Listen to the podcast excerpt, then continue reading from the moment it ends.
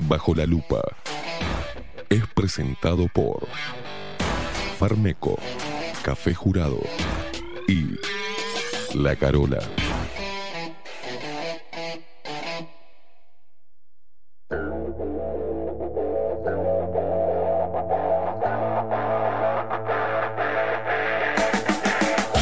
A partir de este momento.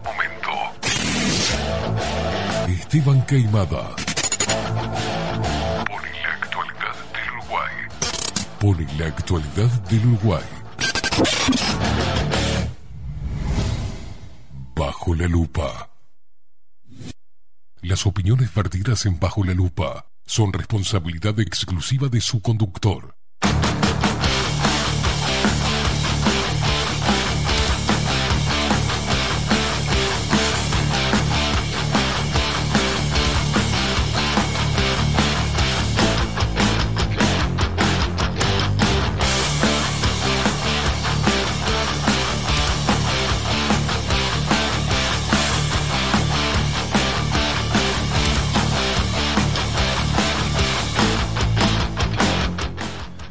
Muy pero muy buenos días, bienvenidos a un nuevo programa de Bajo la Lupa por aquí por la 30 Radio Nacional.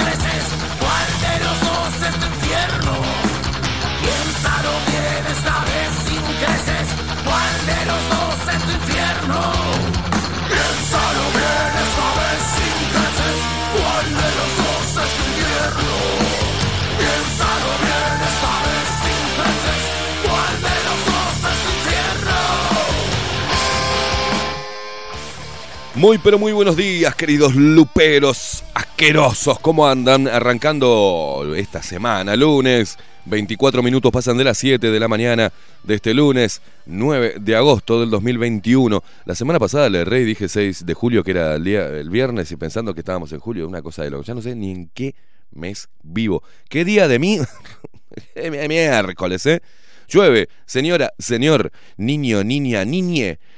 Si vas, si va a salir, llévese paragüita, porque llueve, está asqueroso la calle. Pero bueno, al mal tiempo, buena cara, dice. Y ahí me mandan, viste, te mandan a cagar. Sí, sí, sí, al mal tiempo, buena cara, total. Bueno, eso hace que te mojas, ¿eh? Para que tengo que salir ahora está lloviendo. Bueno, ¿qué le vamos a hacer? Arrancamos la semanita, como siempre, recordarles que nos pueden seguir a través de todas las redes sociales. Arroba bajo la lupa uy en Instagram y en Twitter. Y bajo la lupa uy, todo en minúscula, en el buscador de Facebook. Dale seguir a nuestra página Sumate, a esta familia de luperos que crece todos los días. Sí, señor, también nos podés ver. Hola, ¿qué tal? Hola, ¿qué tal? Te tengo que... ¿Cómo estás? Acá estamos, ¿sabes por dónde? No, por YouTube no, boludo. Si ya no sé, ya, te dije la otra vez que. No, no los puedo ver ahora. No los puedo ver ahora, antes los veía por YouTube. Bueno, ahora nos ves por bajo la lupa.uy, nuestra página web. Salimos con imagen. Podés chatear. D-Live, Rumble, Crumples, Brinkers, Foreign. Y por todos esos lugares salimos. Salimos por ese lugar. ¿Por dónde salís? Y salimos por D-Live, por Rumble, por Foreign y, por, también salimos por Proringer. No sé por qué no nos encontrás. Es algo tan fácil. ¿Por dónde, mijo? Por Breaking. Poné Breaking. ¿Ah? Estamos ahí. Ay, la puta madre. También te com podés comunicar a través de nosotros. Antes le mandaba WhatsApp y ahora no me, no me lee los mensajes. No, doña, es que salimos, eh, leemos por Telegram. Agarra Telegram y busca ahí en el buscador, pone bajo la lupa hoy todo junto y ahí nos puede enviar mensajitos, así se lo leemos, doña Mabel. Ahí va, claro. Y también se puede suscribir gratis a bajo la lupa uy, también todo junto, y ponen canal y por ahí le pasamos los links de los programas. Así usted aprieta el link y lo lleva a y puede mirar el video del programa. ¿Entendió? También nos puede escuchar de manera tradicional. Busca en el dial y va a encontrar pura mierda. Y va a encontrar pura porquería. Una cara todos los programas. Con voces como si se acá, acá. Estamos acá. 1130 del dial. Esto es X30, Radio Nacional, la única radio plural del Uruguay, próxima a cumplir 96 años. Un saludo enorme a la gente del transporte que nos sintoniza, a la gente del interior que nos escucha a través de la cantora, a los que están escuchando ahora a través de la aplicación, porque también entran a no, no, entran a Play Store, eh, a, App, ¿eh? y a Apple Store, y a Apple Store. Ahora nos dejaron, Maxi Pérez, ya está pronto. Si tenés un iPhone, si sos cheto y tenés un iPhone, o si tenés una garra como la mía, este, que tiene sistema Android el otro tiene sistema iOS. ¿Cómo es? iOS. ¿ah? Ahora también entras a Apple Store o entras a Play Store y ahí te descargas. Buscas Radio Nacional, buscar aplicaciones. Te explico, a ver, boludo, mira.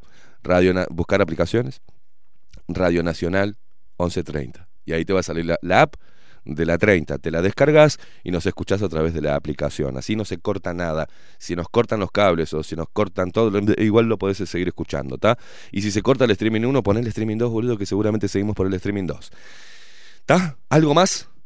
Te dimos todas las vías. ¿Hay alguna vía más que mayor? Bueno, también salimos, si estás en Argentina, eh, salimos en duplex con Radio Revolución 98.9 de la ciudad de La Plata, también por Neo DJ Radio, que vayas a ver. Tengo una, Neo DJ de radio, ¿qué es eso? Me dice Maxi, porque yo digo por para quedar bien, ¿viste? Pero ¿quiénes son? Es una radio de Pando. La radio de Pando, ahora sí. Así lo hago completo. Este que hace la transmisión por Facebook y por su sitio web. Perfecto. Neo DJ Radio. ¿Ah? Hay Neo, ¿no? Eh, no pongas Neo porque no lo vas a encontrar. N-I-O, o sea, Neo DJ Radio de Pando que nos retransmite también. Salimos en simultáneo. Es una cosa de locos. Desde Estados Unidos, desde Angola, desde Después, desde todos lados. Y vamos a presentar al equipo de Bajo la Lupa porque hay que arrancar. Hay, que, hay que arrancar, ¿eh? Hay que arrancar un lunes, boludo. Qué lindo que estaba para hacer cucharita. Quedarse en la camucha. Lunes, yo entiendo. Entiendo que te, que te cueste un huevo levantarte hoy. Pero bueno, hay que, hay que salir, hay que salir. Y, te hago que te salude Marco, que enseguida te, con esa voz de trueno te despierta enseguida. en la voz comercial, el señor Marco Pereira. Bienvenidos, Luperos y quien nos pone el aire y hace posible esta magia de la comunicación y es el encargado de levantarte y despertarte con buena música desde arranque hasta que termina este programa de lunes a viernes de 7 a 10 de la mañana. Estamos hablando del pelado más hermoso del planeta. Estamos hablando del, del hombre encapuchado, el hombre de los mil brazos, el hombre que hace todo lindo acá y después le enchastran todo. Es una cosa de loco. Estoy hablando del inigualable, el mejor operador del mundo, el señor Don Pulpo. Voldemort, Maxi Pérez.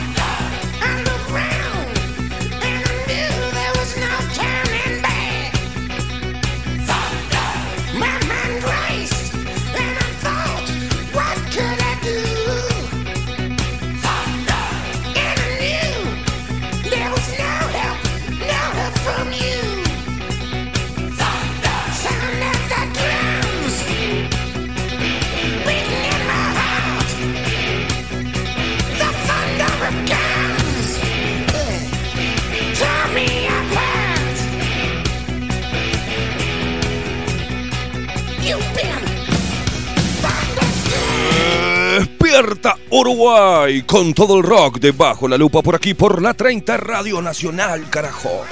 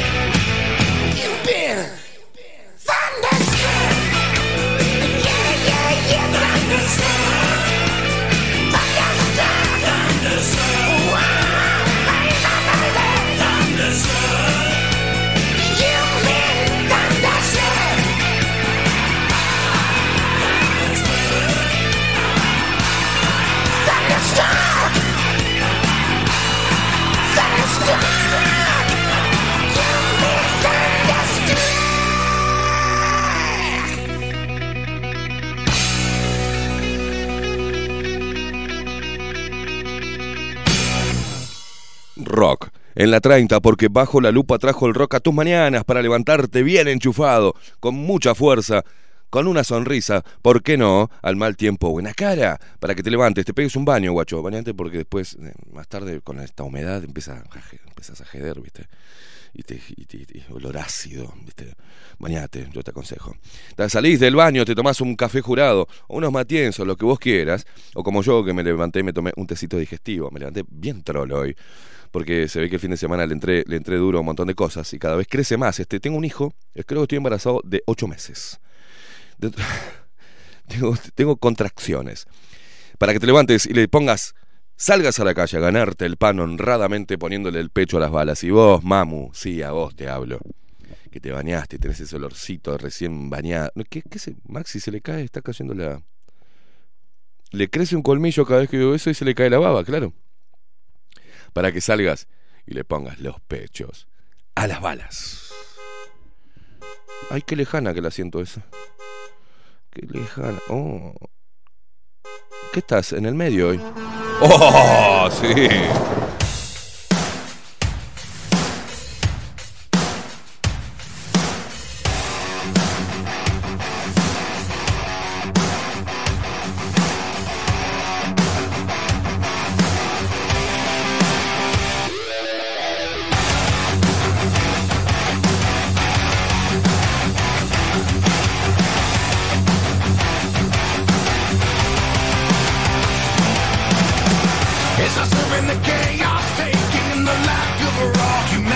Maxito Pérez, Maxi Pérez, ¿cómo le va? ¿Cómo anda? Buen día, buen lunes para todos. Buen comienzo de semana. Bueno, parece Gabriel Pereira. Eh, sí, buen comienzo de semana. Bueno, ¿qué ¿Cómo tal? están? ¿Todos bien? Sí, ¿Todo en orden? me gustaría estar mejor, pero hay gente que esté pobre en Uruguay. Yo me gustaría, me- a mí me gustaría estar mejor, pero como hay gente que es pobre e infeliz. ¡Vamos arriba, queimado! ¡Ahora sí! Bien, bien, bien.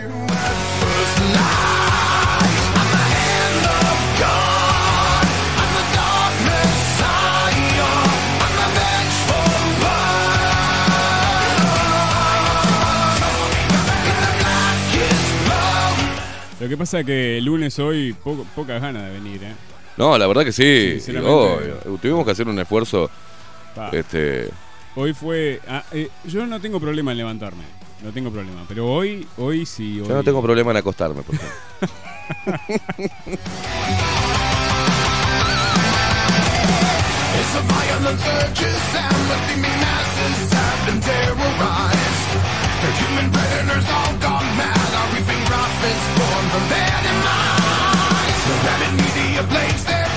Yo estoy contentísimo. Yo la verdad estoy contentísimo. Estoy orgulloso de mi país. Estoy orgulloso de las autoridades sanitarias. Estoy orgulloso del presidente. Que llevó esto tan bien. Tan bien, Luis. tan bien con las vacunas. Y Danielito Salinas, por favor, qué muchacho, ¿eh? Qué, gente que habría que condecorarla luego que pase todo esto, porque por suerte parece que está desapareciendo. este virus, gracias a esa campaña de vacunación, gracias a, a la inoculación este, experimental. Qué bueno, ¿eh? porque por segundo día consecutivo no hay fallecidos con diagnóstico COVID-19 en Uruguay. Mirá vos qué bueno.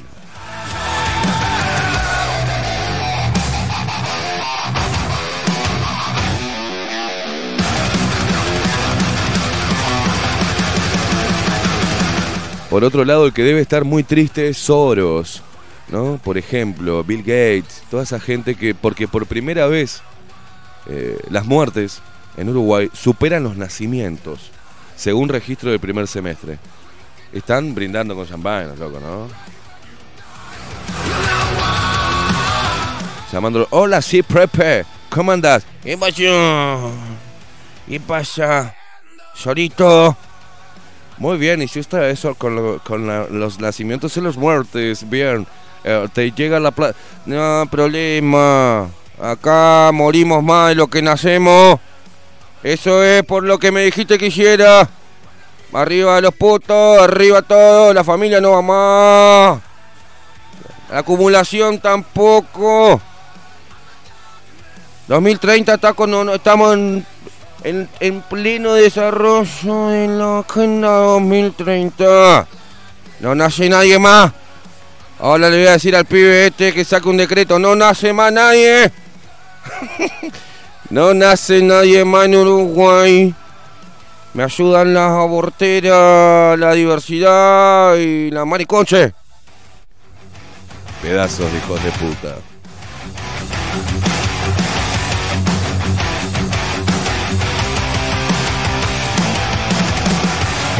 It's a servant the chaos taking in the lack of raw humanity. It says in the entire world falling in love with their insanity. Ah, por suerte, un abrazo a todas las ONGs.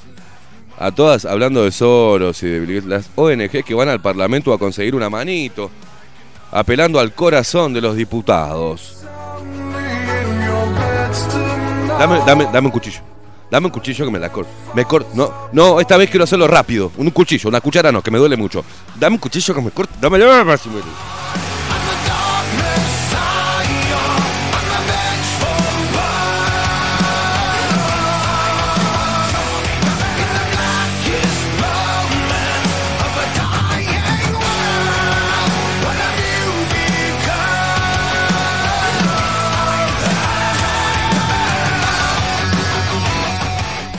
Eh, voy a contar, vamos a arrancar suave, porque si no, viste, hoy es lunes. Eh, voy a contar la, la- pequeña historia que in- intenté este, sintetizar en una publicación de, de mi Instagram. Lo puedes hacer, puedes hacerme en Instagram, eh, arroba Esteban Queimado. Agarrás y me buscas. Tengo un montón de fotos haciéndome el super macho, alfa, y con un montón de lindos mensajes para vos. Pero, viste, el, el, eso, para ver, el, el sábado fue. El sábado, claro. El sábado. ¿El sábado? Sí, el sábado. Viste que hacía calor, Maxi Pérez. Estaba, estaba para tomar una chela. Y yo estaba viendo tantos lugares en, en el centro de Montevideo, pero no quiero irme muy lejos. Me voy al centro de Montevideo. Acá nomás, quiero ir ahí, pum, sentarme en una mesita. No importa mucho si la comida no es de, de mucha calidad. Quiero tomarme una birra bien helada en una mesita afuera y fumándome un pucho. Esa era la cuestión. Me fue imposible. Primero, fui a un lugar, no voy a decir los lugares porque tampoco soy tan mala leche, ¿no? Pues si no, no voy a decir, no vayan a tal lugar, pues no, tan, tan sorete no soy. Veo, primero empiezo a recorrer los lugares que me habían recomendado, todo lleno hasta los huevos. Está bien, perfecto. Y por allá encuentro otro lugar que también es conocido, con mesitas afuera, y veo que hay mesas libres. Estaciono mi BMW Siena 2011. me bajo voy hasta y había una que yo tenía duda, había un par de mesitas pero y con sillas, pero no sabía si la estaban usando de separador, ¿viste? No quería como soy educado, no quería sentarme plum, eh, una cerveza, ¿no? Entonces pregunté, entré al local, al hermoso local que estaba hasta las manos adentro también, con solamente dos mozos. Y le pregunto al que estaba con cara de idiota en la bar, así con cara de, buenos días. ¿Qué tal, estimado? Eh, ¿La mesa afuera está...? Sí, sí, sí, me dice, está disponible. Y me atraviesa un mozo, el que estaba ahí, de tapabocas. Dice, no, no, no, le dice al tipo adelante mío, a 20 centímetros de, de mi cuerpo, le dice, de mi presencia, le dice al tipo, mirá, la, la- la manejo yo la mesa, vos no digas que hay o no hay, ¿tá? porque el que sabe soy yo. Yo en el medio, los dos. Ah, no, no, sí, sí, tenés razón, preguntale a él, me dice. Le digo, mirá, ¿puedo pasar al baño? Porque ya me estaba quemando, ¿viste? Pues ya yo fui mozo y eso no se debe hacer nunca, jamás. Vos le decís adelante de- eh, al, posible cliente que va, aguárdame un segundito, ya, ya, ya estoy contigo. Y vas después le decís, no, no me le digas más a la gente. Todo eso lo decís por atrás. No le digas más a la gente porque la manejo yo, la concha de ¿entendés? Porque me decís que sí, por ahí tengo a una persona que quiere, vos no digas. Bueno, está. Salgo del baño, espero, no me da bola, espero adentro, parado como un pelotudo, la gente mirándome, que hacía yo parado ahí. Le digo, flaco, eh, hay una mesa afuera para, para- Ya estoy contigo, me dice. Eso, esto que escuchas son mis deditos. eh. Afuera. Me fumo otro pucho. Nada, ni bola. Se desocupa una mesa, me siento. Ya veo que se levantan dos que tenían la mesa toda limpia. Me siento. Sol. Puse a mirar el celular. 10 minutos. 11 minutos. 12 minutos. 13 minutos. 14 minutos. 15 minutos. Y así van pasando los minutos. Miro mi mano, mi brazo como un boludo. A los dos mozos. A la moza del mozo adentro. Ni bola. Vista periférica. Cero. Ni pelota. Ni pelota. 20 minutos. Dije. Puta que lo parió. Me levanté caliente. Me fui.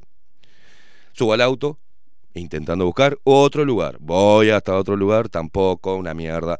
Llego hasta, ot- digo, está, acá, y ahí me encuentro cuando doblo y engancho 18 de julio, que está la hermosa aterrajada al pedo de hacer la peatonal. Busco lugar para estacionar el auto y empiezo, digo, "Ta, voy a caminar. Cuando vea algún lugar, pumba, este, a ver si, yo qué sé, por el facal, por ahí, viste la mesita de afuera, me tiro.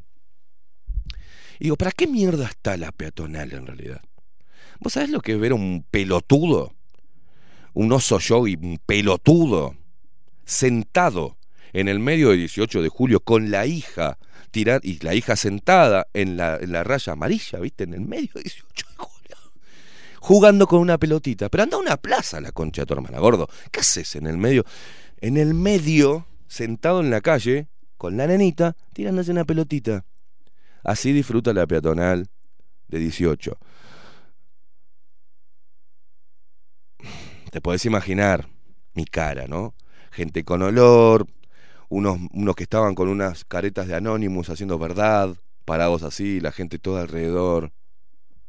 Los movimientos anónimos, no sé de qué mierda, no sé qué decía verdad y en qué, de, de qué iba la protesta silenciosa. Puestos tipo feria un asco. Y por allá encuentro en una plaza muy conocida y una pizzería muy conocida, las mesas afuera con los con las sombrillitas verdes, ¿viste? Y me siento ahí, está una mesa libre.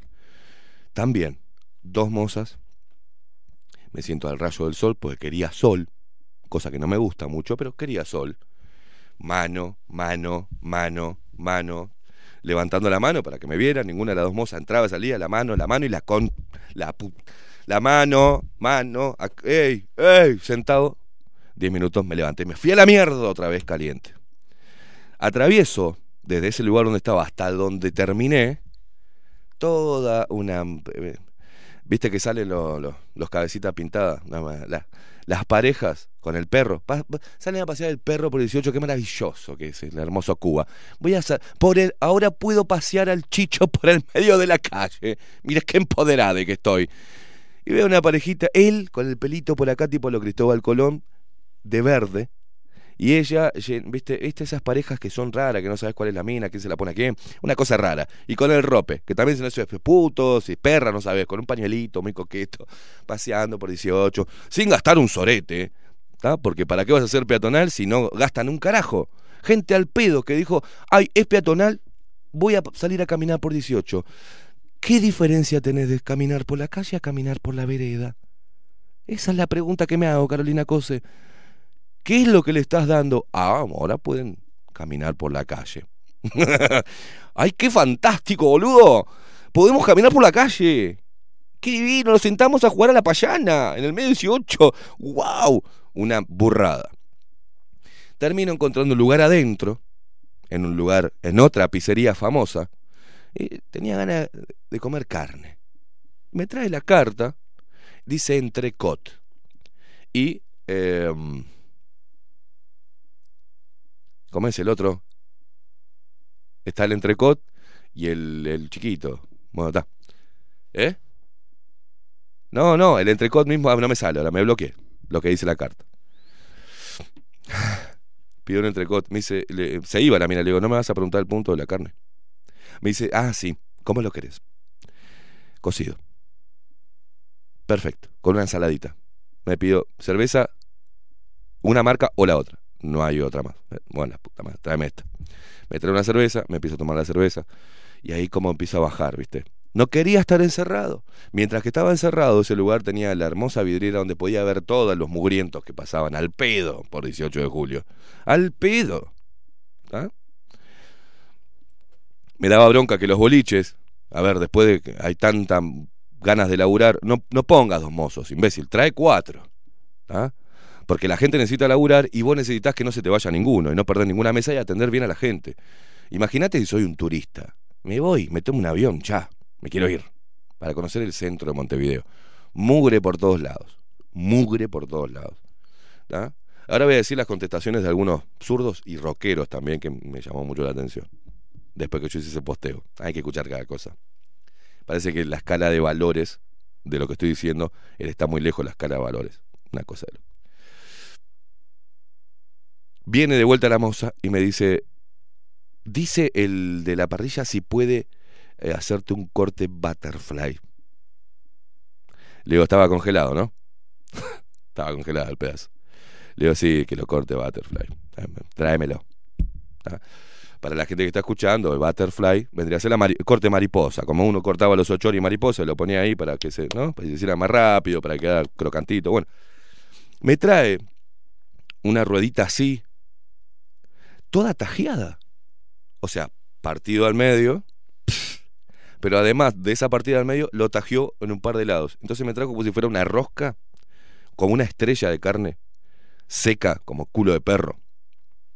Y ahí me empiezo a comer. Digo, tráeme mayonesa, porque, o dame una patada en el pecho, ¿no? Porque agarro la mayonesa, que justamente ese lugar tiene una mayonesa especial. Se ve que se habían zarpado de, de pimienta porque estaba, parecía, con ají putapario le pusieron adentro. Le echo eso a la carne. ¡oh!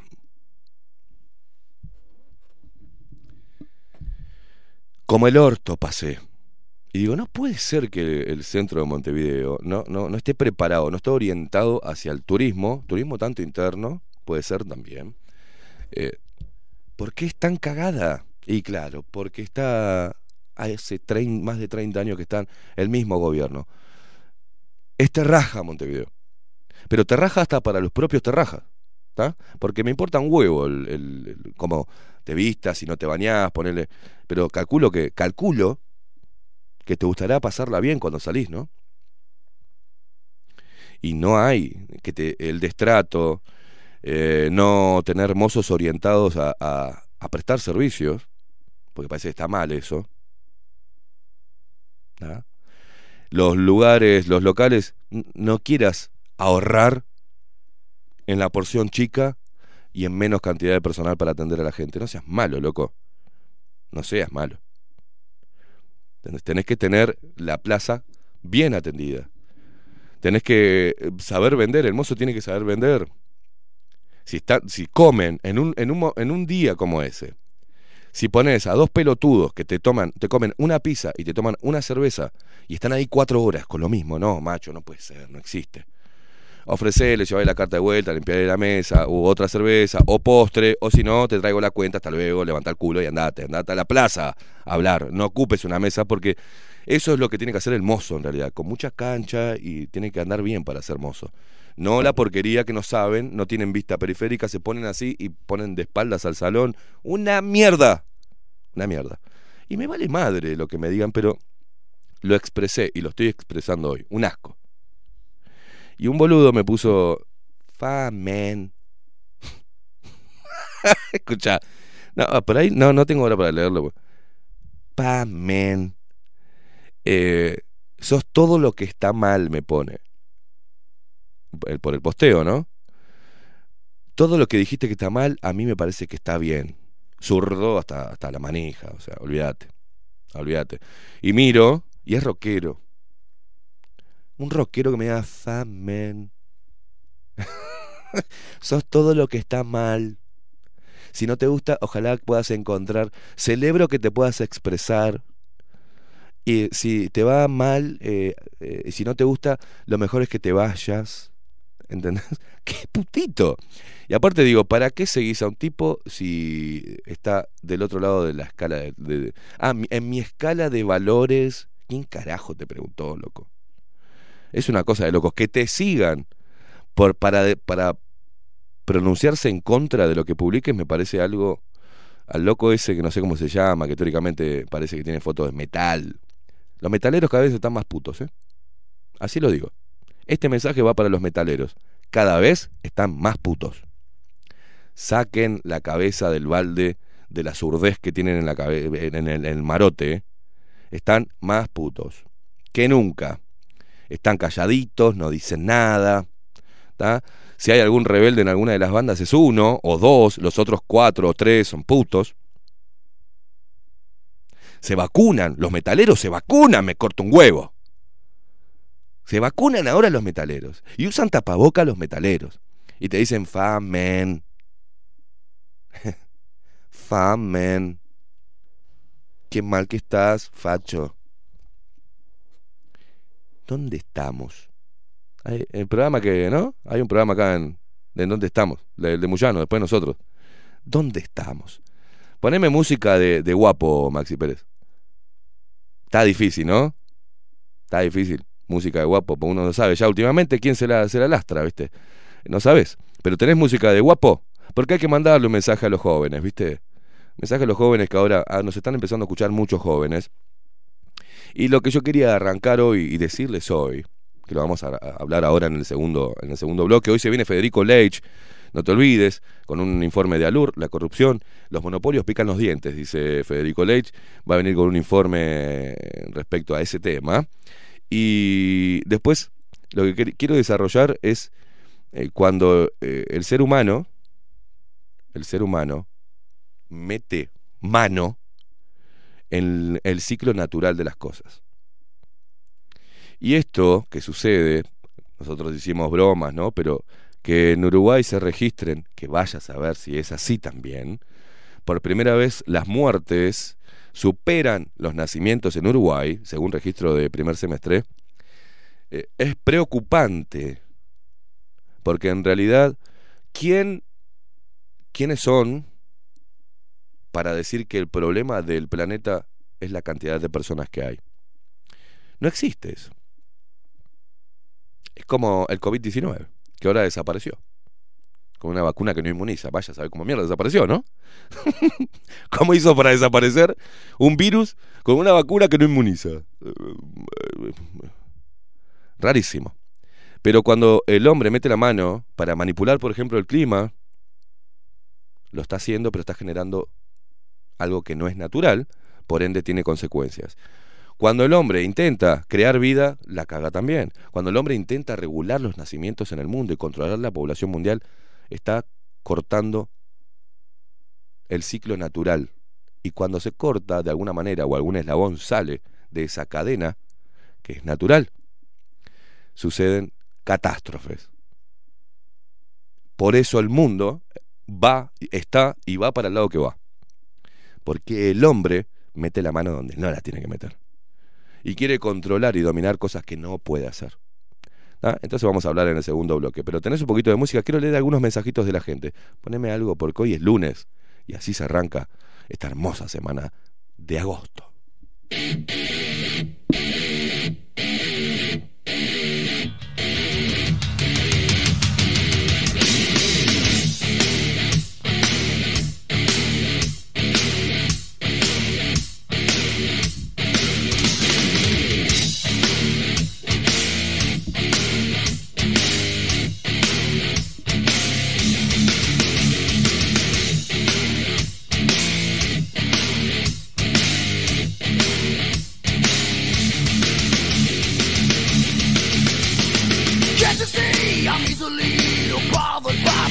Persistence. One step from lashing out at you. You want to get under my skin.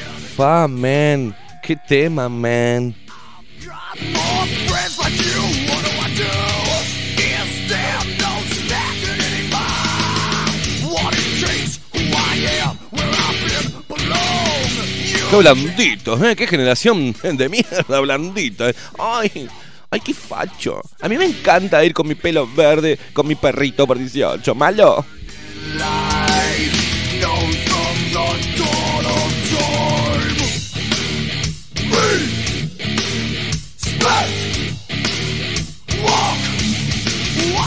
Y el grave problema que tiene Uruguay, este, y el mundo en realidad, para mí, ¿eh? y lo digo yo y me, me importa tres carajos. Puedo decir que es de un estudio de Massachusetts lo que estoy diciendo, ¿eh? Extraído de un estudio de expertos, en, en- se hizo un estudio en 1943 este, por los el, el- el Harry Nakata, un científico, este, geólogo, y puedo decir cualquier boludez, pero lo que digo es que, ¿por qué no llegamos ni a 4 millones y el eh, 50% de población del Uruguay está concentrada en dos departamentos de mierda, como Montevideo y Canelones. ¿Ah? ¿Por qué? ¿Por qué no hay ningún político está hablando? ¿Por qué las oportunidades no se dan también en los demás, en los otros 17 departamentos? ¿Por qué estamos todos apelotonados acá en Montevideo? ¿Ah? ¿Por qué no se redistribuye a la gente con oportunidades laborales, ¿ah? de entretenimiento, de estudio? En todos los departamentos. Nadie está hablando de eso. Estamos saturando, superpoblando, con una estrategia pedorra política, ¿no? Pero estamos saturando Montevideo y Canelones, que parece que son los únicos departamentos donde se puede progresar en la vida. La gente viene del interior para acá buscando como si fuera, este, no sé, viene, se va a Estados Unidos, a la capital a buscar oportunidades. ¿Por qué las oportunidades no están en el interior también? O, o- no están las oportunidades que tendrían que estar para los jóvenes y tener una redistribución de, de- de la población del Uruguay eh, como debe ser. Y así pasa en el mundo. Te dicen que es la superpoblación, pero ¿cuántos lugares en el mundo, cuántos terrenos, hectáreas y millones de hectáreas están desiertas, vacías? Y toda la población se concentra en las grandes capitales. Al pedo. Al pedo. ¿Por qué no hay un proyecto como eso? En vez de querer matar a la gente. En el, ahora en el bloque que viene vamos a dar un ejemplo, que ya lo dimos una vez, pero está bueno refrescarlo. También para los jóvenes, que nos están escuchando muchos jóvenes últimamente, Maxi Pérez, ¿sabías? Varones, en su mayoría, que están eh, reivindicando lo que son varones. ¿ah? Y que sienten que mm, con la edad que tienen, parece que está mal ser heterosexual y hombre. Y que te gusten las mujeres, y que no comulgues con las ideas pelotudas de izquierda. Parece que es malo eso, es mala palabra es malo para la sociedad. Entonces empiezan a tener un conflicto jodido los jóvenes. Y no tengas miedo, porque tenés que aprender a debatir y a expresar y a defender tus ideas por encima de cualquier colectivo de mierda que quiera hacer eso que viste que ves en 18. Eso que ves en 18. Vamos a hacer una pausa, luego de la pausa vamos a meternos en eso. Cuando el hombre mete la mano en una cadena natural, la biodiversidad, los ecosistemas, la población mundial, todo se hace mierda cada vez que el hombre intenta modificar algo. Y es lo que hicieron con este virus y es lo que quieren hacer con un montón de artimañas para dominar, para controlar la población mundial. Y eso termina teniendo problemas. Y hoy es un problema para ellos porque mucha gente que no estaba atenta a todas estas señales y a estas cosas, hoy está empezando a estudiar al respecto. Hoy está más despierta. Hoy está empezando a ver, mmm, esto no me gusta. Y tienen un problema. Con el virus sometieron a muchas personas, pero despertaron a muchas otras. Pausa, señoras y señores, acompáñennos hasta las 10 de la mañana. Esto es Bajo la Lupa, esto es X30 Radio Nacional.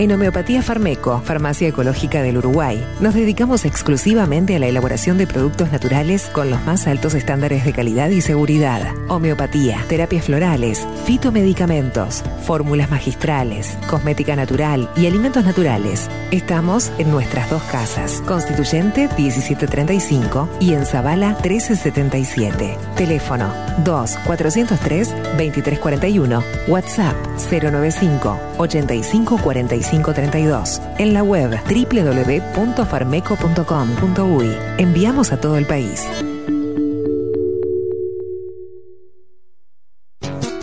Mercado de Carnes La Vaquilla. Ofrece a sus clientes los mejores cortes y la mejor atención. Ventas por mayor y menor. Descuentos especiales a parrilladas, colegios y caterings. Envíos sin cargo. Teléfono 2-208-9877. Horarios de lunes a sábados de 7 a 13.30, de 17 a 20 horas. Domingos de 8 a 13 horas. El tierno sabor de nuestras mejores carnes a su mesa. Mercado de Carnes La Vaquilla. Avenida San Martín, 2555. Teléfono 2-208-9877. Envíos sin cargo. La Carola. 13 años haciendo las mejores paellas y tortillas españolas de Montevideo. Sus chefs, Marcos y Carola, no solo ofrecen las mejores paellas, sino que también tienen las mejores pavlovas de la ciudad. Cuentan con un jardín exclusivo para tapeos, degustaciones de vinos y reuniones familiares. También ofrecen un menú express con opción de pasta y jugos naturales. De martes a viernes a partir de las 20 horas, sábados y domingos, también al mediodía. Instagram, La Carola Tapas. Gonzalo Ramírez 2225, esquina Juan Polié. Reserva tu lugar 099 24 20 72. La Carola, el clásico de la ciudad. Pescadería El Italiano. Ubicados en el puertito del buceo, les ofrecemos pescado fresco todo el año y gran variedad en mariscos, productos de excelente calidad, llevando confianza a su mesa. Los esperamos con la mejor atención personalizada. Pescadería El Italiano, de martes a domingos, de 8 a 20 horas. Contamos con envíos. Pescadería El Italiano. Comunicate al 2-622-7930 y por WhatsApp 095 43 3502.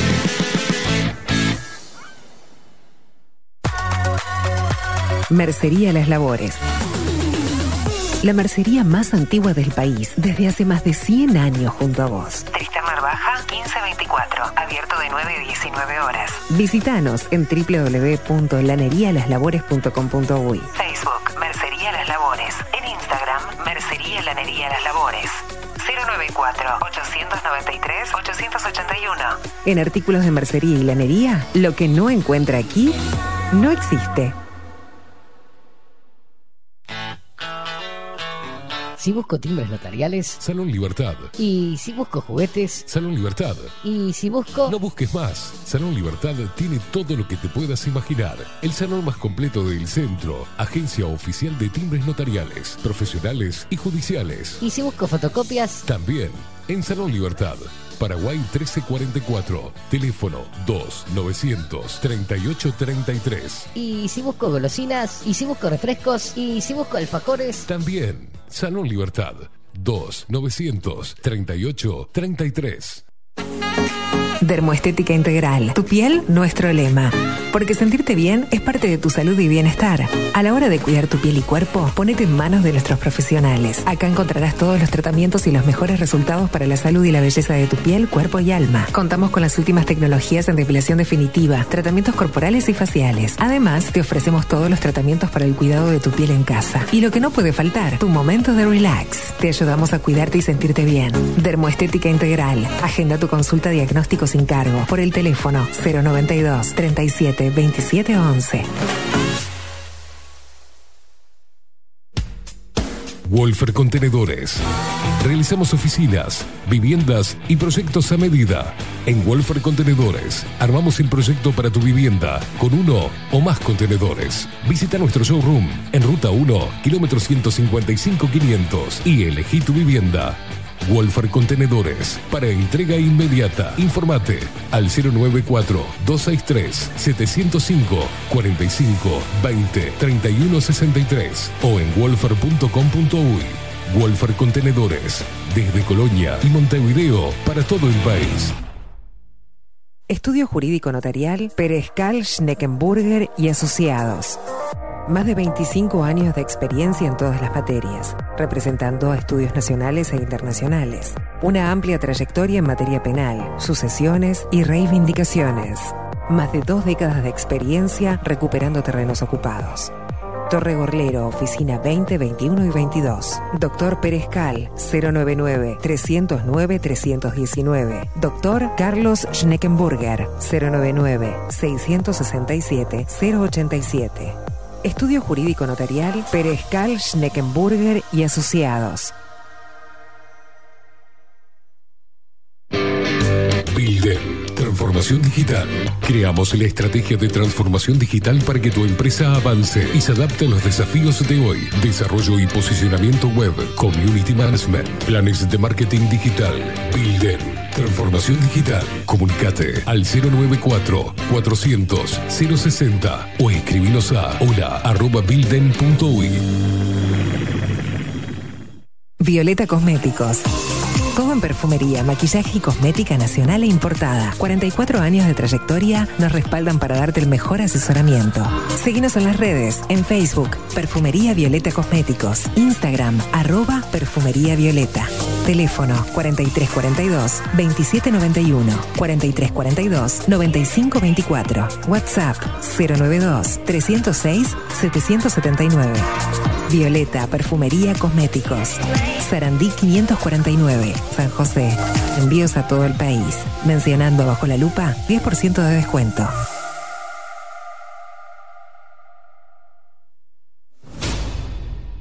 La 30. Radio Nacional. Puso la mañana de las radios bajo la lupa. Esteban Queimada hace periodismo en serio. De lunes a viernes, de 7 a 10. Bajo la lupa. Y agárrate fuerte. La 30. 11.30 AM. Escribinos por Telegram. Arroba bajo la lupa uy.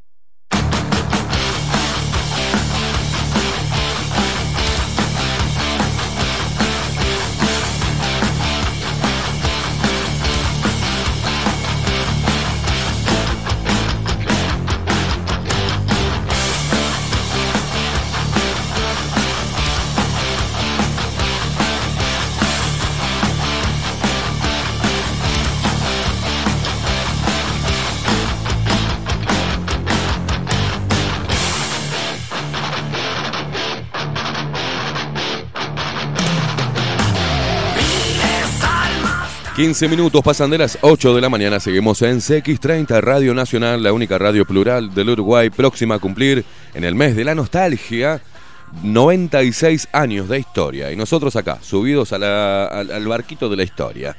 Estoy. em, bueno, ahora estoy viendo videos que me, que me mandaron. Y también hace mm, unos días. eh, que parece que la yerba y otros productos alimenticios contienen algunos metales que se pegan a un imán. Yo cuando lo vi, en casa lo hice con el papel, ¿no? Poner este una yerba que tenía que no voy a decir la marca, y tengo imanes en casa y no, no pude encontrar absolutamente nada. ¿tá? Eh, pero. Pero está raro, che. Está raro. ¿Qué son esos metales que tiene la yerba? Ni idea. Vamos a. Vamos a ver si podemos seguir haciendo pruebas nosotros hasta encontrar este fenómeno y preguntar por qué, eh, qué es, ¿no?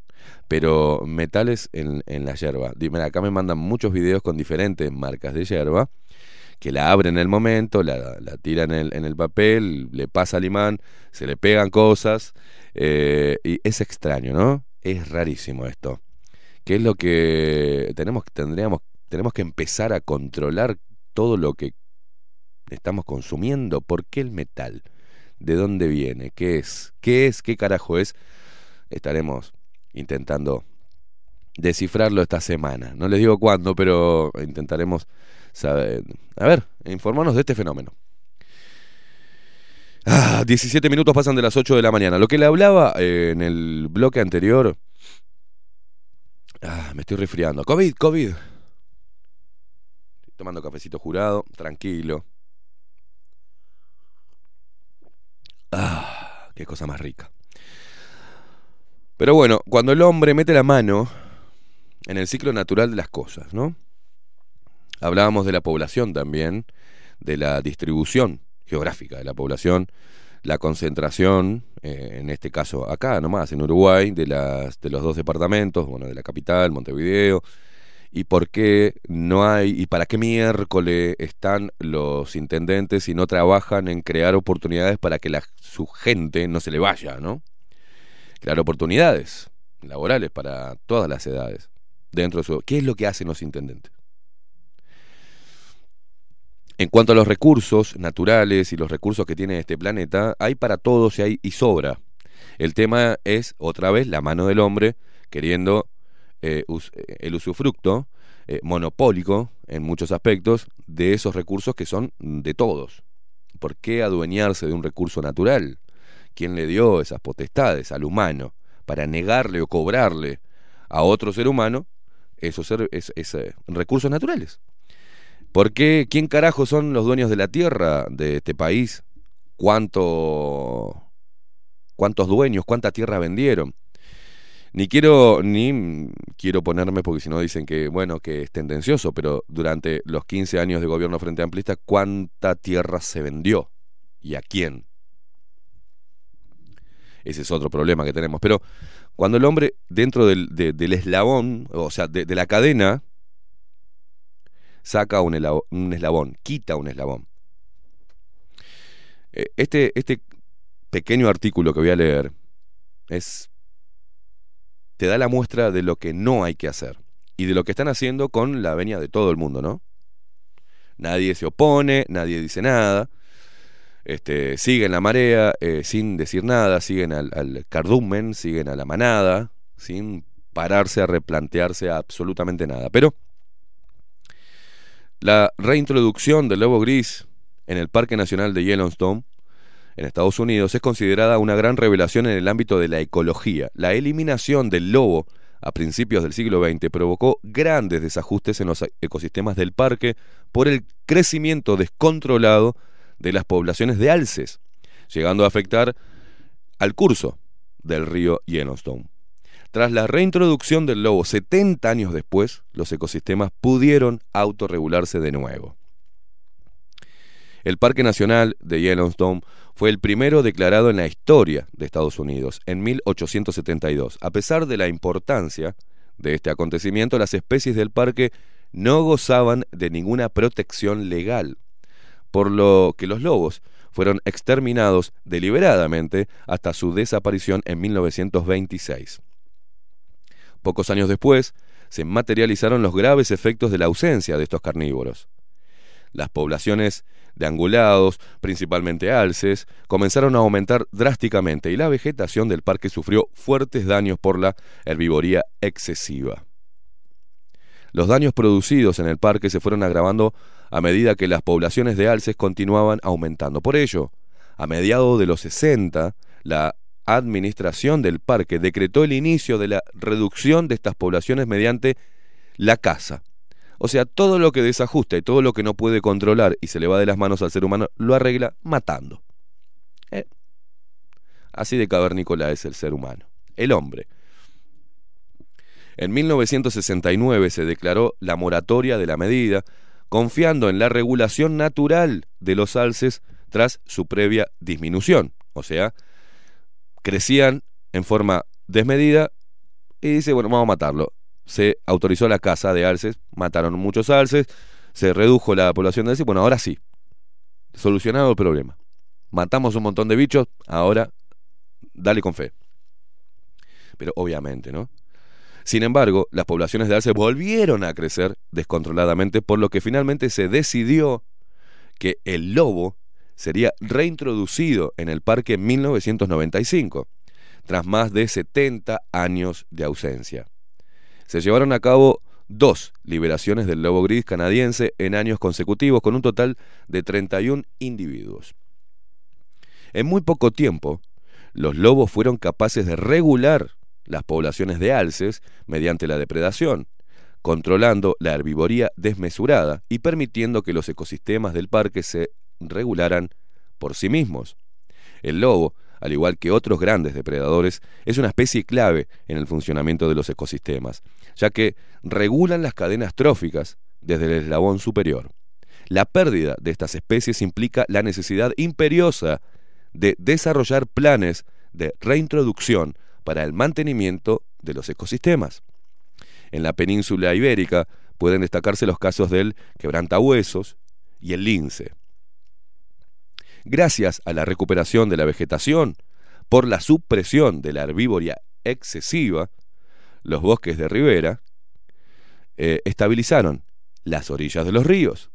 De esta forma se consolida el cauce del río Yellowstone, disminuyendo su serpenteo y permitiendo que el paso del agua sea más rápido. Además, las tasas de erosión disminuyen y el ecosistema adquiere mayor capacidad de respuesta frente a perturbaciones futuras, permitiendo el desarrollo de suelos fértiles. La reintroducción del lobo permitió la regulación del parque Yellowstone gracias al control sobre las poblaciones de alces. Repetimos, esto permitió el asentamiento de muchas otras especies con funciones fundamentales para el funcionamiento de los ecosistemas. Muchas especies carroñeras, eh, urracas, águilas, cuervos, osos, pudieron aprovecharse de los restos de las presas de los lobos. Gracias a la recuperación de la vegetación, muchas aves volvieron a los bosques de Yellowstone y la vegetación de ribera permitió que los castores construyeran balsas y diques que a su vez albergan anfibios, reptiles y peces. El aumento de la biodiversidad dota a los ecosistemas de mayor resiliencia y resistencia frente a posibles perturbaciones futuras. Por tanto, la prevención de la pérdida de biodiversidad es una estrategia esencial y mucho más rentable ecológica y económicamente para la salud medioambiental y humana. Hoy somos los lobos. Hoy promover no comer carne por los pedos de la vaca es quitar un eslabón, una cadena eh, del ecosistema. Por algo comemos carne, por algo el ser humano es carnívoro. La estupidez mental que no deja de ser una opción personal, el comer o no comer carne, es una locura. Y lamentablemente vamos a tener dentro de muy poco un grave problema con eso. Cuando el humano quiere generar carne sintética, cuando quiere eliminar el consumo de carne, vacuna, porque te dice que está generando un problema de dióxido de carbono, las emisiones, y te habla de un montón de estupideces que el ser humano, si lo acepta, es la debacle. Y ellos, así como hicieron el, el hombre, así como hizo con los alces cuando no los pudo controlar, los salió y los mató. Esas son las soluciones cuando meten la mano y cuando quitan un eslabón fundamental de la cadena. El controlar la, la población mundial o disminuirla con todas las estrategias, inclusive un supuesto virus e inclusive una vacuna experimental, es atroz, es macabro. Y eso no debe pasar. Desintegrar al hombre y su masculinidad es un error grave, porque es antinatural hacerlo. La unión del hombre y la mujer es lo natural, lo demás es opción, no es ningún estás escuchando vos que sos joven, ninguna cultura determina tu sexo, lo determina lo natural, con lo que nazcas, hermano. Si naciste con pene o con vagina. No hay otra. Lo demás es anata. Es locura. Repito, la opción sex- sexual, después que entiendas qué es la sexualidad, que conozcas con quién te quieras ir a la cama, es un tema distinto. Pero dos hombres no pueden procrear, dos mujeres no pueden procrear. Cuando se intenta manipular de la forma que lo están haciendo, por ejemplo, el medio ambiente, creando nubes para hacer llover en los campos, es peligroso. Es muy peligroso jugar con el, el clima. El hombre continuamente juega a ser Dios y lo que está haciendo es haciendo pedazos este planeta.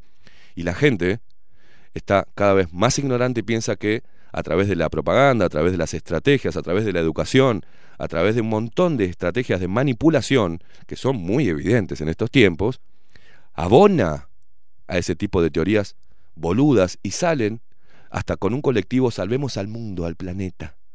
No coma carne.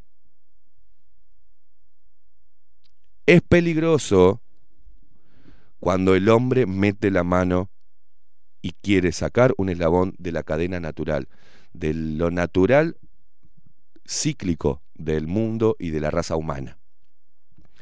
Por eso, lo mismo que le pasó al parque de Yellowstone al quitar a los lobos, es lo que puede pasar si seguimos abonando y dejamos que controlen la población mundial, que nos digan cómo tenemos que vivir, que nos digan, que nos hagan sentir, a los jóvenes, a mí no, que ser hombre es malo, que ser macho también es malo, que es deleznable. Y cada vez vemos más gente infeliz, menos familia, se desintegra la familia como trinchera base para, para lo que es el conocimiento de valores, para lo que es el sentido de pertenencia. Todo eso sucede de forma indiscriminada, mientras que vos estás abonando a fachos, eh, focas, vacunados, no vacunados, zurdos, derechosos, eh, heterosexuales, gay- gays, eh, tortas, feministas, negros, eh, chinos, eh, toda esta pelotudez que están haciendo es parte de, de la gran estrategia de controlar lo que no pueden controlar. Lo vienen advirtiendo de hace décadas, pero vos seguí fijándote cómo salió Nacional o Peñarol este fin de semana. Maxi, poneme música. Voy a leer algunos mensajitos de la gente y me voy a voy a ponerme voy a meterme después dentro de un ratito en los salteo nomás de titulares del, del terror porque ya tenemos a Federico Leitch eh, antes tenemos a quién a López Tuana perdón perdón poneme un poquito de música que voy a leer voy a leer los mensajes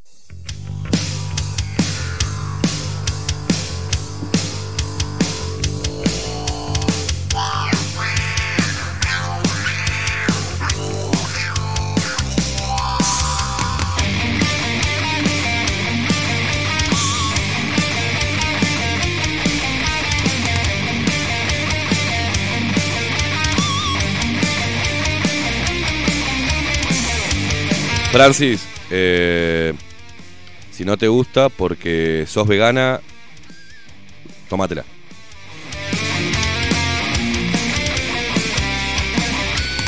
Fede dice, buen día inmundicias misóginas. Agra- Agradecidos tendrías que ser los dueños de los restaurantes, te estarían... eh, se estarían cagando de hambre de no ser por nosotros, dice los que laburamos y estimulamos de alguna forma al mercado para que la economía se siga moviendo. Increíble, dice. Sí, es increíble.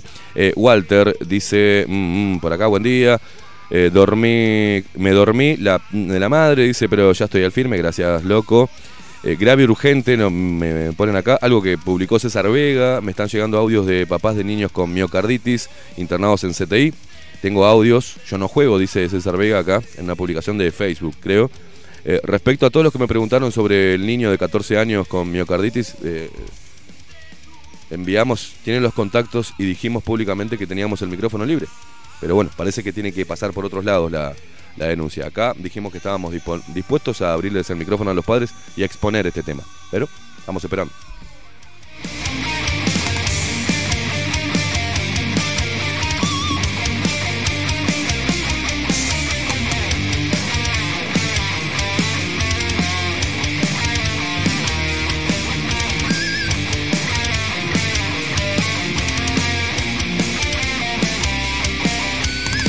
Bueno, acá Gastón dice, buen día, gurises. eh, metales en la hierba como plomo y cadmio. Dice, hace rato nos vienen envenenando. Estos metales en el cuerpo humano no son tóxicos.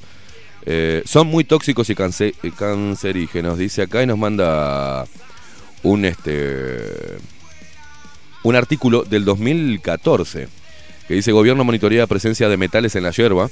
Eh, esto es un artículo de Montevideo Portal. Dice eh, para que baje la presencia de metales en la hierba, químicos consultados por Montevideo Portal destacaron la medida desde hace rato. Entonces tiene explicación esto y vamos a meternos. En esta semana vamos a estar consultando gente idónea, ¿no? Porque si no le erramos, Maxi, metemos cualquier cosa.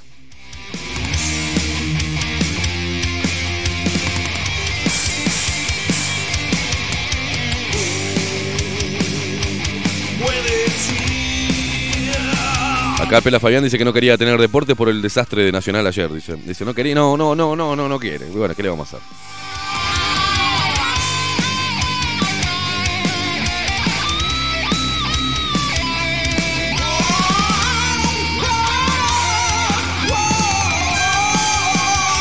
Dice acá Julio Silva, dice, buen día, locos. Che, ayer me quedé sin internet y caso polémica en el bar, justo Puli haciendo discriminación con la gente que no se vacuna.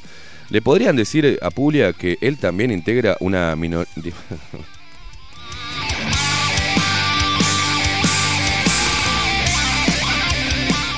Eh, dice, buen día chicos, toda la basura de la Agenda 2030 y la gente durmiendo la siesta, abrazo. Dice Carlos Sánchez también, buen día Esteban, buena jornada, palo y palo. Y el pollo, hormonas y antibióticos hay que comer, es bravo, es bravo, es bravo, dice Carlos.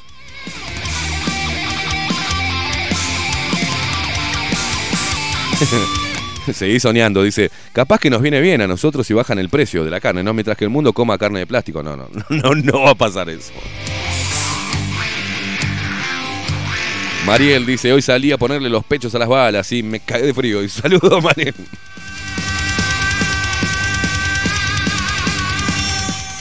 Vos avisame, Maxi. Buen, buen lunes, metaleros políticamente correctos. Dice Maxi, pon el tema Sé vos de Alma Fuerte, que la letra está excelente. Nico de La Heroica, eh, te mando un abrazo. Sí, pero me... Pará, men. Famen.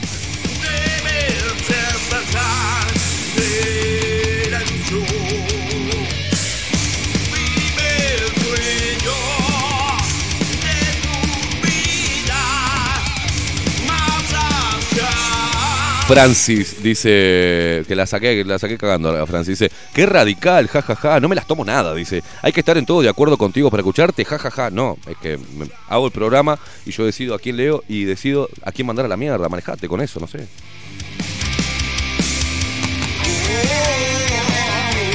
Voy a poner, voy a poner. Se me ocurrió hoy. El que no está de acuerdo, no lo leo. Ya está. Soy un dictador de mi propio programa. Todo el que esté de acuerdo y que mande mensajes lindos los leo. El que no está de acuerdo, no me, no me cuestionen porque si no los echo a la mierda. ¿Qué? ¿Vos- ¿Qué?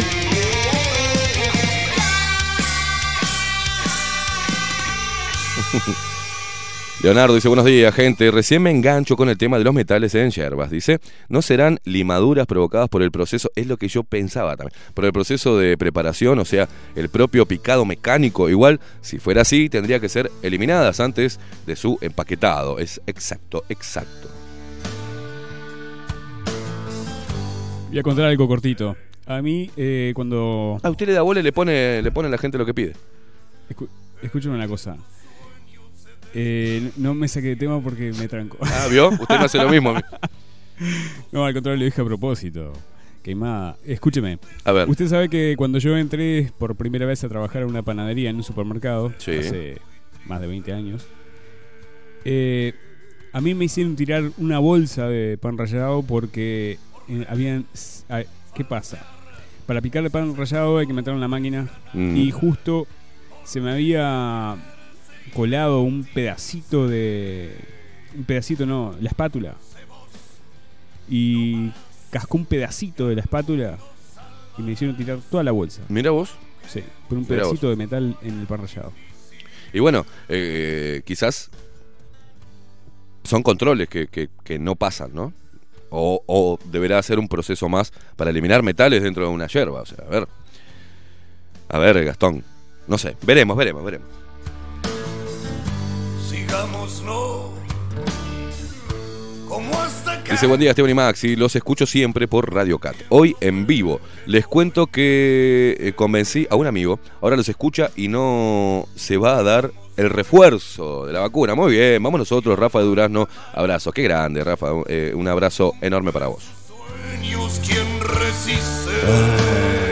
Más video de metales, chicos. Ya me mandaron, chicos. Chicos, chicos, me mandaron 80 videos de, y los mismos videos, chicos. Chicos.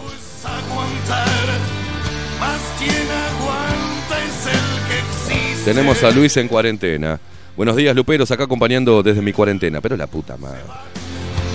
No llores ni mires atrás. ¿Cuarentena de qué? Eh, no sé, cuarentena es porque se, no sé. Sí, no, pero puede ser cuarentena porque la mujer está embarazada. No sé, no sé. ¿Por qué estás en cuarentena, Luis? Contanos.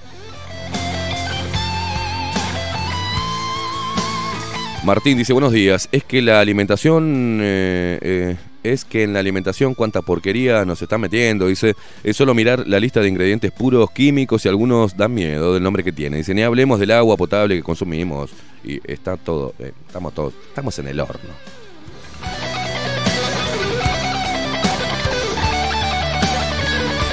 Dice Juan, es cierto Esteban, por eso la bombilla cuando se queda imantada hay que cambiarla. Pero es viejo eso, la hierba tiene minerales. Eh,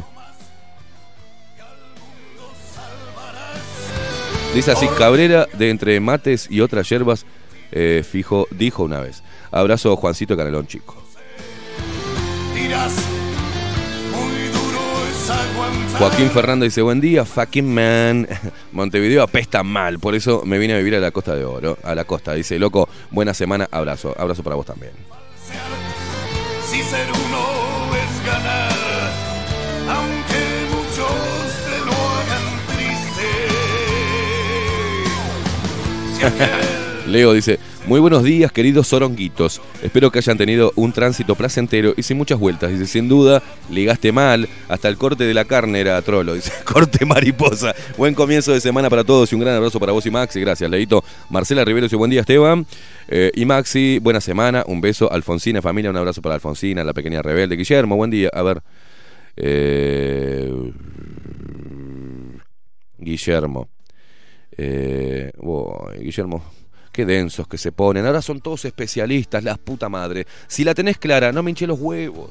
Hay gente que no entiende nada. Y el mensaje va dirigido para ellos. Si entendés, no hagan un, un vedetismo de, de- ¿Entendiste? No hinché los huevos. si no sos vos, triste Mirá, mirá, mirá, mirá. Lo voy a leer. Lo voy a leer para que no diga que soy un dictador. Buen día, Esteban. Con respecto, con respeto, te comento. Ya me aburrió con el respeto. No, me vale madre. Con respeto te comento. Y lo voy a leer como un puto. Así nomás. Si te enojas, mala leche. Buen día, Esteban. Con respeto te comento que estás entreverando 10 temas distintos y haciendo una ensalada que no tiene ni pie ni cabeza. Haces apelación a la naturaleza cuando la mayoría de lo que haces es antinatural. La opción de no comer carne puede ir y por muchos lados, más allá de los pedos de la vaca. Son como mínimo 10 ítems. Las opciones sexy, reíte boludo, porque te estoy leyendo, pues sos un puto escribiendo. Las a ver, las opciones sexuales es otro tema distinto, que todas las construcciones que vos adoptaste como positivas o naturales, porque garpan a tu forma de ser, no significa que dejen de ser construcciones igual que las que no se gustan. En fin, son lindos temas, lindos, como nombre dice lindo, es puto. Son lindos temas para desglosar. Abrazo y vamos arriba, métanse las vacunas y la carne sintética en el orto. Te mando un abrazo, Guillermo. Al final me terminás dando la razón, me decís, vas, ¿cómo hago para tocar un tema tan complejo en un bloque, en 20 minutos? ¿Querés que hable de los ítems? Mirá, ¿sabés qué es más fácil? Me he vuelto un hombre práctico. Nacés con pito, sos varón, nacés con vagina, sos nena. No me hinche los huevos con las construcciones. Las construcciones sociales lo único que generan es gente ignorante. Gente al pedo. Inservible para la sociedad. Que no contribuye en nada. Que anda ahí consumiendo y rompiendo los huevos y mandando mensajes diciendo que son más ítems. Te mando un abrazo, loco. Te mando un abrazo.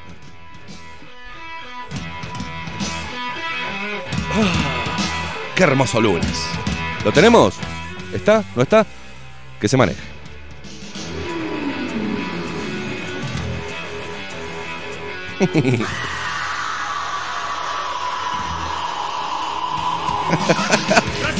Dice Guillermo, tengo pito y soy varón. Bueno, no me rompa los huevos entonces.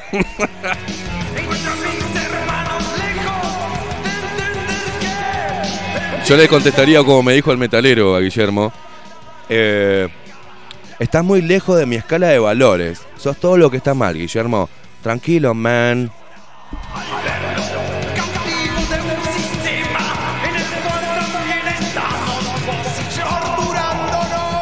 Por eso el país está como está, hermanos, ¿eh? Por eso estamos así.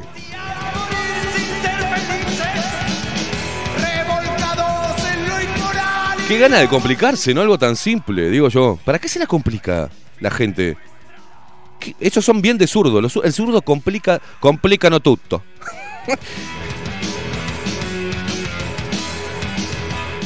¿Qué es esto, Maxi? Lo que estoy mostrando. ¿Qué es esto lo que estoy mostrando? ¿Qué es?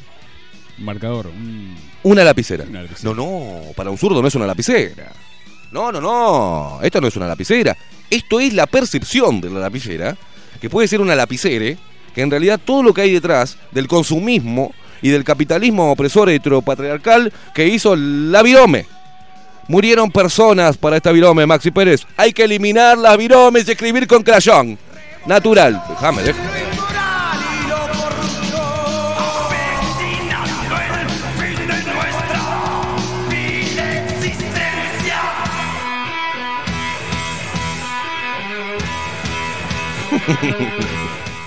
¿Viste cómo aprenden? Lee mi idea, lee, mi idea, la cuña de tu hermana, pará, me empiezan a putear para llamar la atención. Buen día, cabeza de Tola. Dice, ¿sabés que estaría bueno que la gente mande audios No, me vuelvo loco, no. Maxi, mandame a Marucha, ¿podés? Eh, déjalo, no intentes más, si no está, no está. Eh, mandamos, mandame a Marucha un consejito, vamos a hacer un ping-pong ahí de, titulares de mierda, de, de todos los, los portales de mierda que tenemos en este hermoso país, con el periodismo hermoso que tenemos. Y nos vamos a la pausa que se viene Federico Leitch con su columna Periodismo Marginal.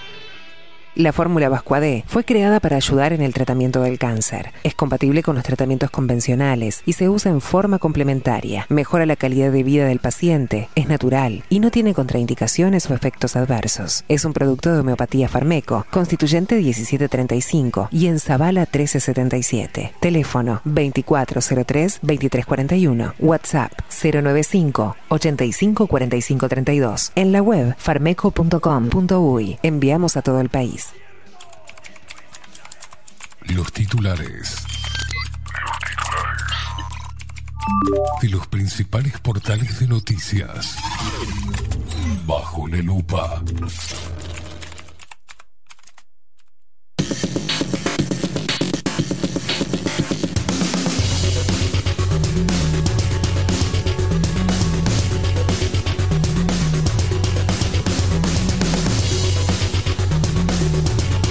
Cortita para Guillermo. No soy, eh, no estoy, eh, eh, cortita. Cuando hablo de ciclo natural de las cosas, no soy, no soy ecologista ni nada por el estilo. El ciclo natural del ser humano. Cuando pasa algo y lo querés intervenir con la mano del hombre, quiere intervenir en ese ciclo natural, ya sea desde los lobos, por ejemplo, los depredadores, y cambiar eh, cosas que se dan de forma natural, es caga para cagada. Es eso nada más, es simplemente eso. Después lo demás sí hay un montón de ítems. No, lo de las construcciones culturales no te aguanto. No te aguanto. O sea, relacionada al sexo, ¿no? Bueno, vamos a subrayado. Eh, subrayado el portal ruso. Por segundo día consecutivo no hay fallecidos con diagnóstico de COVID-19. Se detectaron 156 nuevos casos y actualmente hay mil... Miércoles, qué, vasco, qué pedazo de, de bajada que pegó. 1636, 1636 personas que están cursando la enfermedad.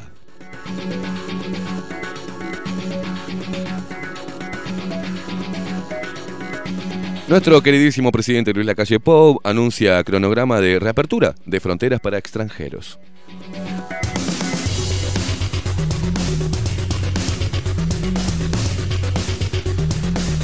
Natalidad. Por primera vez las muertes superan a los nacimientos en Uruguay según registro del primer semestre.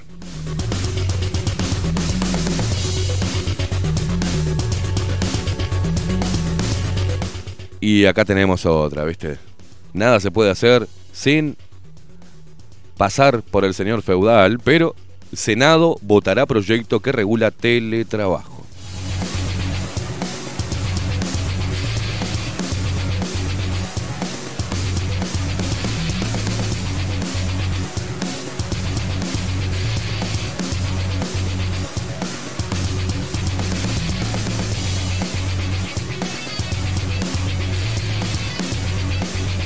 Esta esta es una linda noticia para Fede, que le encanta, es amigo de, es amigo de.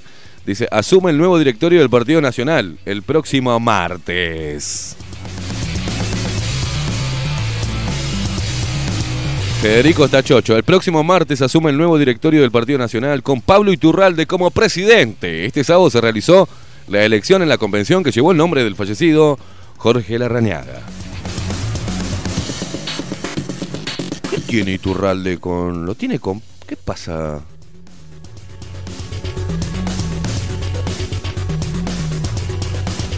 Diría el gordo sí. Raro.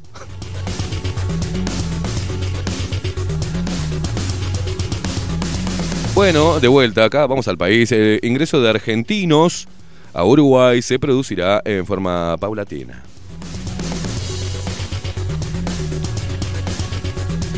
Retrasos de hasta cuatro meses para sacar licencia de conducir y cuándo se normalizaría, veremos, pero los retrasados son los que manejan, en realidad.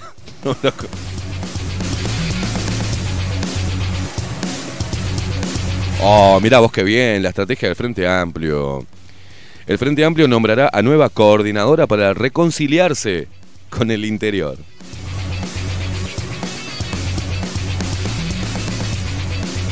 Mirá la cara de Sartori, ¿no? Y el título.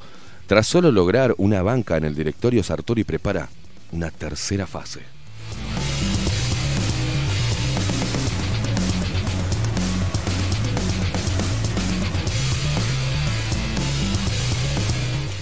Así funciona el pase verde, que ya implementaron para cuestiones cotidianas al menos 21 países. Mirá qué lindo.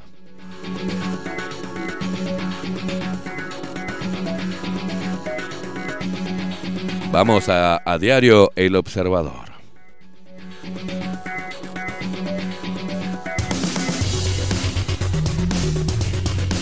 El señor Yamandú Orsi apunta a barrios privados como nicho concreto para fortalecer recaudación por patentes.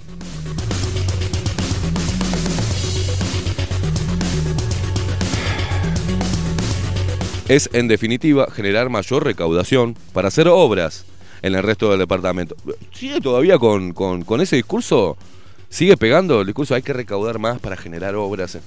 Eh, dice así, en definitiva, generar mayor recaudación para hacer obras en el resto del departamento, fundamentó el director de tránsito y transporte de la comuna, sigue enquistado Marcelo Metediera.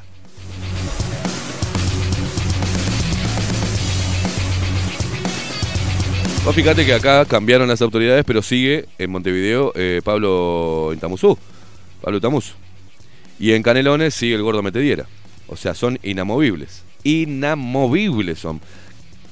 Se ve que es muy difícil la pelota manejar la cantidad de curros que hay como para cambiar de figurita, ¿no? Quédate vos que venimos bárbaros, así.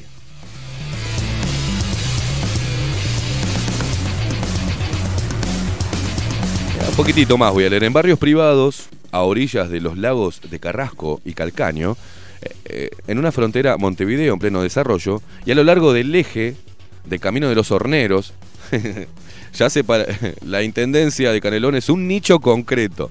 En esas zonas con residentes de alto poder adquisitivo y de al menos un vehículo por vivienda, la administración de Yamandu Orsi inició un plan de reempadronamiento.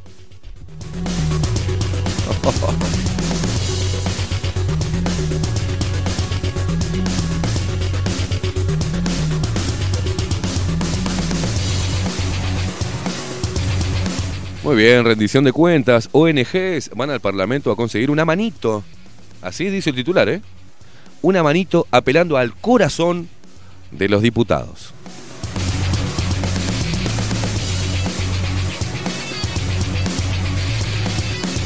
La Comisión de Presupuesto integrada eh, con Hacienda de la Cámara de Diputados comenzará este martes a votar uno por uno los 304 artículos de la rendición de cuentas.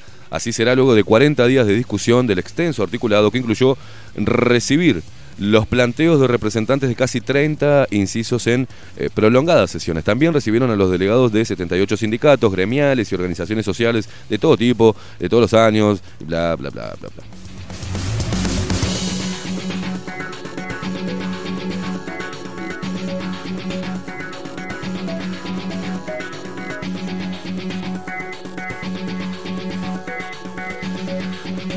Algunas or- organizaciones tienen décadas de actividad, otras poco más de un año, como la eh, Coordinación Popular Solidaria Ollas por la Vida Digna.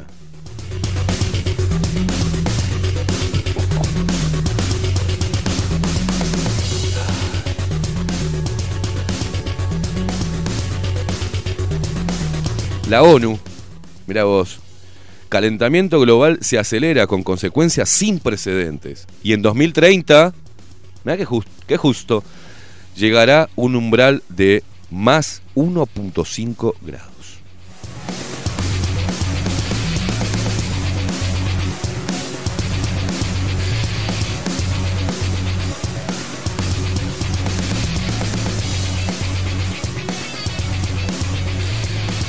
¿Sabes qué, Maxi? No hay un, no ahí. Esto, toda porquería es. Toda porquería. Toda porquería. Llevamos una pausa. Vamos a la pausa. Que Federico Lech está haciendo precalentamiento. Ahí, ojo, que te vas a, te vas a guinzar, loco. Te vas a, te, vas a desgarrar. Está como loco ahí dando vueltas en el. Mira, mira, mira. Ay, Dios. Uno, dos. Uno, dos. Se viene Federico Lech con la columna, con su columna, una bomber. Periodismo marginal. Estamos bien, ¿no? Los monopolios pican los dientes. Es- ¿Viene por ahí? Quédate ahí prendido a X30 Radio Nacional. Se viene el informe de Federico Lech sobre Alur. Pausa, ya venimos.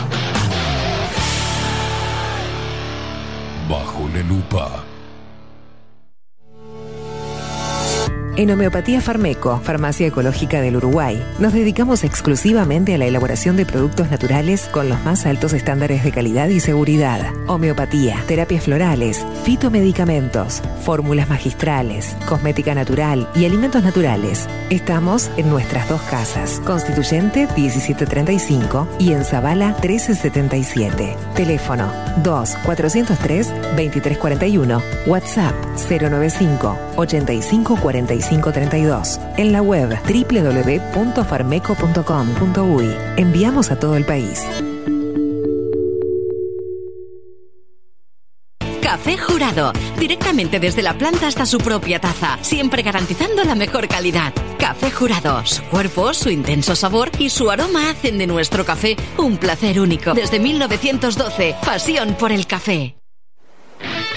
Pescadería El Italiano. Ubicados en el puertito del buceo, les ofrecemos pescado fresco todo el año y gran variedad en mariscos, productos de excelente calidad, llevando confianza a su mesa. Los esperamos con la mejor atención personalizada. Pescadería El Italiano, de martes a domingos, de 8 a 20 horas. Contamos con envíos.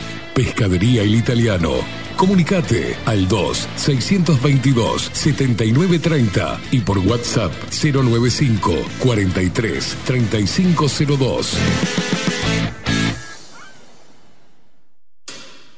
La Carola. 13 años haciendo las mejores paellas y tortillas españolas de Montevideo. Sus chefs, Marcos y Carola, no solo ofrecen las mejores paellas, sino que también tienen las mejores pavlovas de la ciudad. Cuentan con un jardín exclusivo para tapeos, degustaciones de vinos y reuniones familiares. También ofrecen un menú express con opción de pasta y jugos naturales. De martes a viernes a partir de las 20 horas, sábados y domingos, también al mediodía. Instagram, La Carola Tapas. Gonzalo Ramírez 2225, esquina Juan Polié. Reserva tu lugar 099 24 20 72.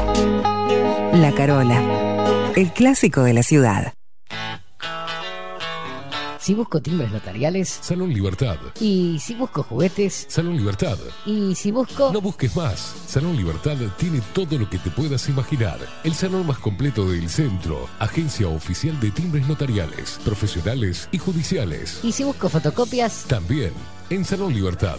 Paraguay 1344. Teléfono 2 938 33. Y si busco golosinas. Y si busco refrescos. Y si busco alfajores. También Salón Libertad 2 938 33. Mercería Las Labores. La mercería más antigua del país, desde hace más de 100 años junto a vos. Tristán Marbaja 1524, abierto de 9 a 19 horas. Visítanos en www.lanerialaslabores.com.uy. Facebook, Mercería Las Labores. En Instagram, Mercería Lanería Las Labores. 094-893-881. En artículos de mercería y lanería, lo que no encuentra aquí, no existe. Wolfer Contenedores. Realizamos oficinas, viviendas y proyectos a medida. En Wolfer Contenedores armamos el proyecto para tu vivienda con uno o más contenedores. Visita nuestro showroom en Ruta 1, kilómetro 155-500 y elegí tu vivienda. Wolfer Contenedores para entrega inmediata. Informate al 094-263-705 45 20 31 63 o en wolfer.com.uy. Wolfer Contenedores desde Colonia y Montevideo para todo el país. La imagen lo es todo. Adolfo Blanco, fotógrafo profesional. Una buena foto guarda tus recuerdos y también puede vender tus productos. Cobertura fotográfica de cumpleaños, bodas, eventos empresariales, retratos, books, fotos de productos, fotos para web. Fotógrafo profesional, Adolfo Blanco, 099 150 092. Mercado de Carnes La Vaquilla. Ofrece a sus clientes los mejores cortes y la mejor atención. Ventas por mayor y menor. Descuentos especiales a colegios y caterings. Envíos sin cargo. Teléfono 2 208 9877. Horarios de lunes a sábados de 7 a 13.30, de 17 a 20 horas. Domingos de 8 a 13 horas. El tierno sabor de nuestras mejores carnes a su mesa. Mercado de Carnes La Vaquilla. Avenida San Martín, 2555. Teléfono 2 208 9877. Envíos sin cargo. Hola, ¿cómo estás? Mi nombre es Maru Ramírez. Soy locutora profesional desde hace 26 años. Cuando me preguntan, ¿cualquier persona se puede dedicar a la locución? Mi respuesta es bien sencilla. El 20% es la voz y el 80% es lo que vos haces con ella. En los workshops que doy de locución comercial, descubriremos no solo si quieres ser parte de este mundo, sino también cómo trabajar de tu voz, cómo organizarte, cómo ejercitar tu voz para una mejor dicción, modulación y respiración. No, no importa que no tengas conocimiento de locución. Lo que importa son las ganas de aprender y descubrir un mundo nuevo que te pueda ayudar a conocer tu voz y una nueva forma laboral. Te espero. Dale, comunicate por WhatsApp al 095-062-082 o por Instagram, arroba marulocutora. La 30. Radio Nacional. Puso la mañana de las radios bajo la lupa. Esteban Queimada hace periodismo en serio. De lunes a viernes, de 7 a 10. Bajo la lupa. Y agárrate fuerte. La 30. 11.30 AM. Escribinos por Telegram. Arroba bajo la lupa uy.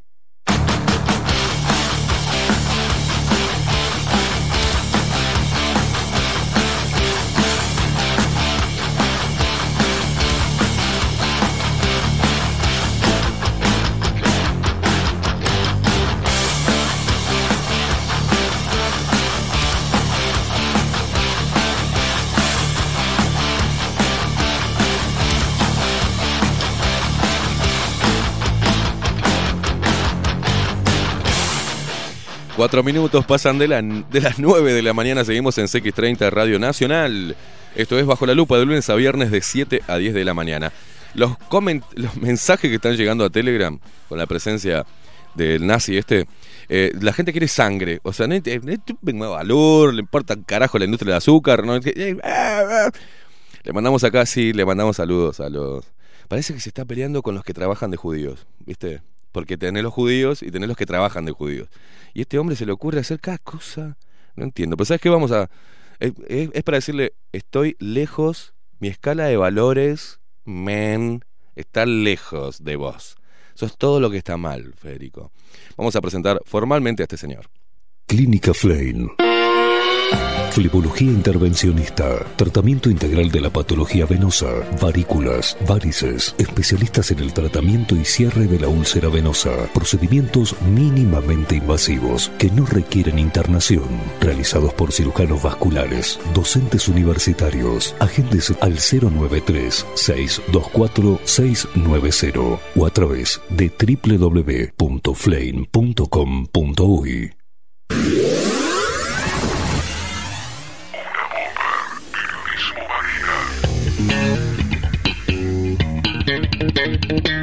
Bomber. Periodismo marginal. El análisis de Federico Leitch en Bajo la Lupa.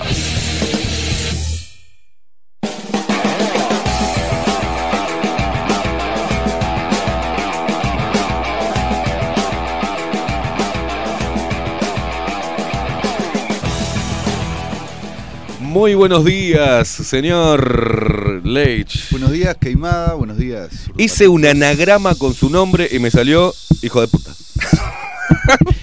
Hice L, Ah. L. Pará, di- dije que golpear ahí que se escucha. Escuche. L de hijo de puta. E de hijo de puta. I de hijo de mil puta. Sin H.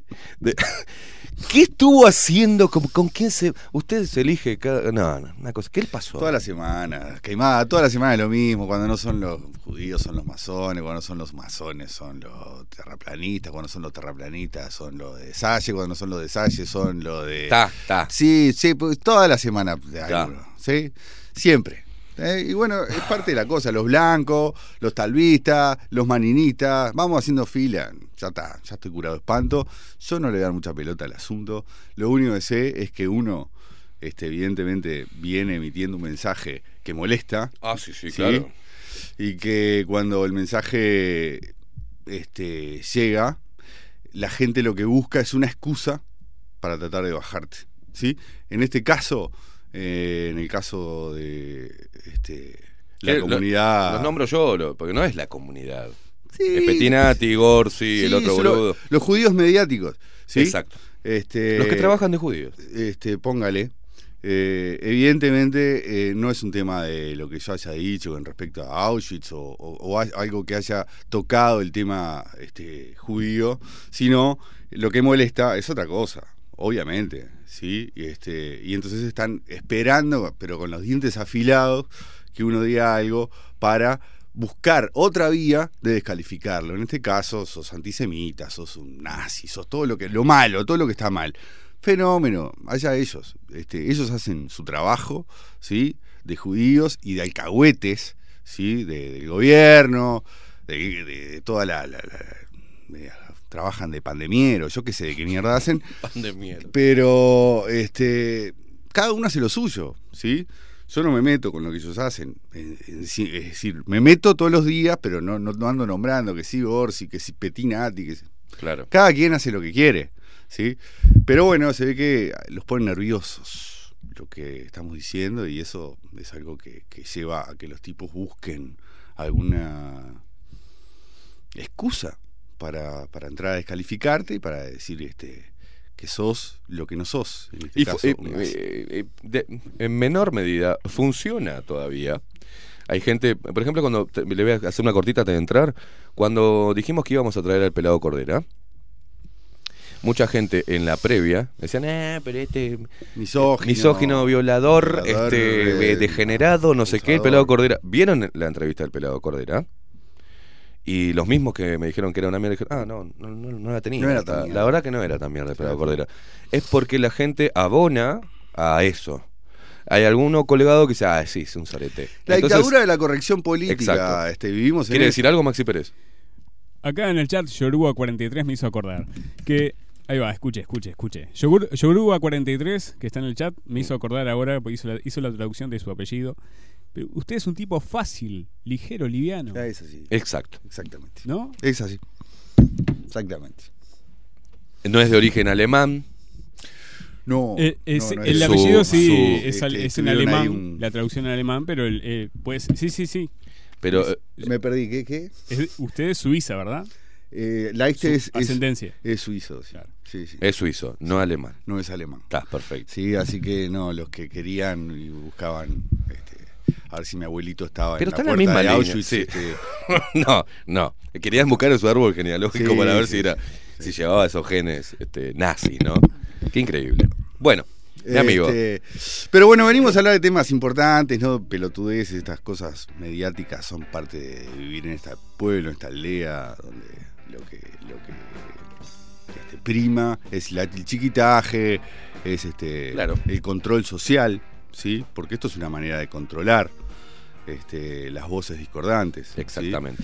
Este, en sociedades civilizadas no sucede esto, sucede en estos pueblos chiquitos, bárbaros en los que vivimos, que somos una aldea.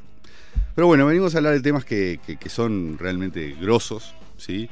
Este, tenemos una denuncia para hacer, concretamente con el tema del azúcar, que es un producto que, que bueno, que está este, en nuestras mesas, es, es algo que cotidianamente consumimos y que tiene que ver con este, algo, eh, digamos, sustancioso a nivel de, de- de la industria nacional. Este, en estos días nosotros nos asombramos una vez más con, con la noticia de, de que en ANCAP se habían detectado este, unas bombas, unas 15 bombas de riego por un valor de un millón de dólares que habían sido compradas en, en el año 2008, ¿sí? Y que estaban abandonadas ahí en una planta de, de Alur, en un galpón de la planta de Alur en, en Capur. Y algunos se sorprendieron con esto, otros que más o menos apelamos a la memoria permanentemente, este, no. Porque bueno, este, vamos a hacer una especie de, de repaso por, por, Perfecto. Por Alur, ¿no? Alur es, es, un- es un- una empresa integrante del, del grupo ANCAP, ¿sí? que inicia sus actividades en enero de 2006 y que pertenece en el 90% este, a ANCAP y en el 10% a Petróleos de Venezuela, PDVSA. Si tenemos que hacer algo eh, referente a PDVSA y corrupción, tenemos que hacer cinco capítulos, Sí, sí, sí, sí, así claro. que vamos a dejarlo ahí. Pero bueno, lo cierto es que en 2006, cuando Alur este, toma la actividad de- del ingenio azucarero de, de Calnu, en Bella Unión, era una empresa que procesaba caña de azúcar para producir únicamente azúcar para consumo humano. Luego de eso y, hasta el día de hoy cuenta con varios complejos este, agroindustriales que se ubican en Montevideo, en Paysandú, en Artigas. Y actualmente en esa cadena trabajan más de 4.000 personas de forma directa e indirecta. Pero lo cierto es que Alur no, no es una empresa, este, digamos, en términos de, empresa, no, no, no lo es. Alur es un adorno, ¿sí? Este, es una empresa que vive de subsidios, ¿sí? Es una empresa público-privada que es deficitaria y que cuando hay déficit eh, y cuando hay agujeros, eh, los que pagamos somos nosotros, los contribuyentes.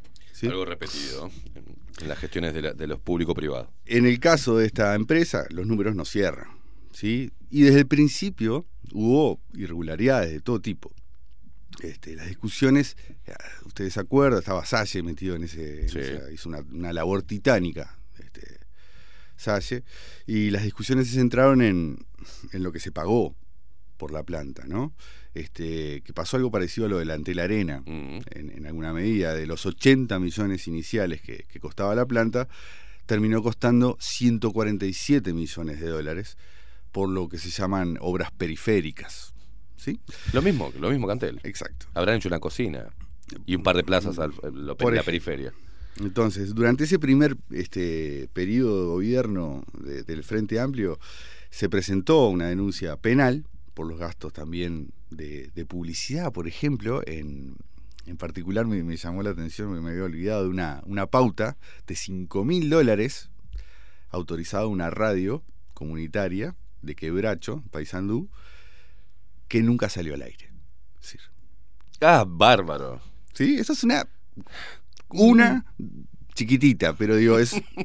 Cinco lucas 5 mil dólares. de publicidad para una radio que no existía. ¿Sí? Mirá qué lindo.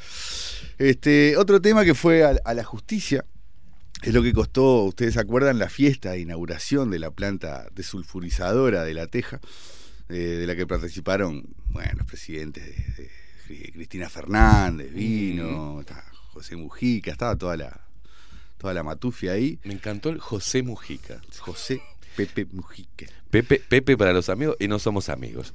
José Mujica. 370 mil dólares costó la fiestita, este, solo el alquiler de las carpas. Mierda, ¿qué Este, comieron? ¿Cuál fue, cuál, qué era el menú? ¡Pua! Menú, imagínate. Este, las carpas, Sí. las carpitas, para que no les diera el sol, Bien. costaron 120 mil dólares. Bien, ¿no? Porque, ¿Sí? porque tenía Entonces- con rayos, este, protección rayos UV y. Sí, seguramente filtro UV, Sí, eh, todo. Este, según la boleta que presentó este, Latin Design and Events, contratada por la agencia de publicidad La 10 para organizar esa recepción. La inauguración oficial de la obra en Paysandú fue en octubre de 2014 y las imágenes eh, mostraban como una planta en plena hora, una cosa divina todo aquello. El corte de cinta, la presencia de Mujica, Kramerman, que era el ministro de Energía y Minería, este, José Coya, que era el presidente de ANCAP, el director de ALUR, en ese momento, quien era Eduardito de León. Esto no es propiedad de estos trabajadores, es propiedad de los trabajadores del Uruguay entero, de los que se fueron y de los que vienen. Esta generación que está laburando hoy tiene responsabilidad histórica de representar a todos los trabajadores del Uruguay. Un patrón no es un patrón cualquiera que multiplica la riqueza y que si le conviene coloca en Miami. Su verdadero patrón son las necesidades del pueblo uruguayo, dijo el prócer José Pepe Mujica en el discurso inaugural de aquel día. Qué, qué hermoso discurso. ¿no? Hermoso, hermoso. Las irregularidades se, se empezaron a sumar al toque. Ya dos años después, los pescadores de, de Bella Unión denunciaban la aparición en las redes que se arrojaban al río Uruguay de una baba espesa que se pegaba a las, a las mallas de las redes. ¿no? Y se trataba de vinaza, que es un residuo líquido que se obtiene después de realizar la destilación de los azúcares fermentados. Como resultado, el Ministerio de Vivienda y Medio Ambiente realizó inspecciones a los diferentes canales de vertido, se consultó a técnicos, si ocurrió algún accidente con el desborde de vinaza o los cursos, en los cursos de agua, y se informó que no tenían ningún tipo de registro de que hubiese ocurrido nada de eso en ningún predio.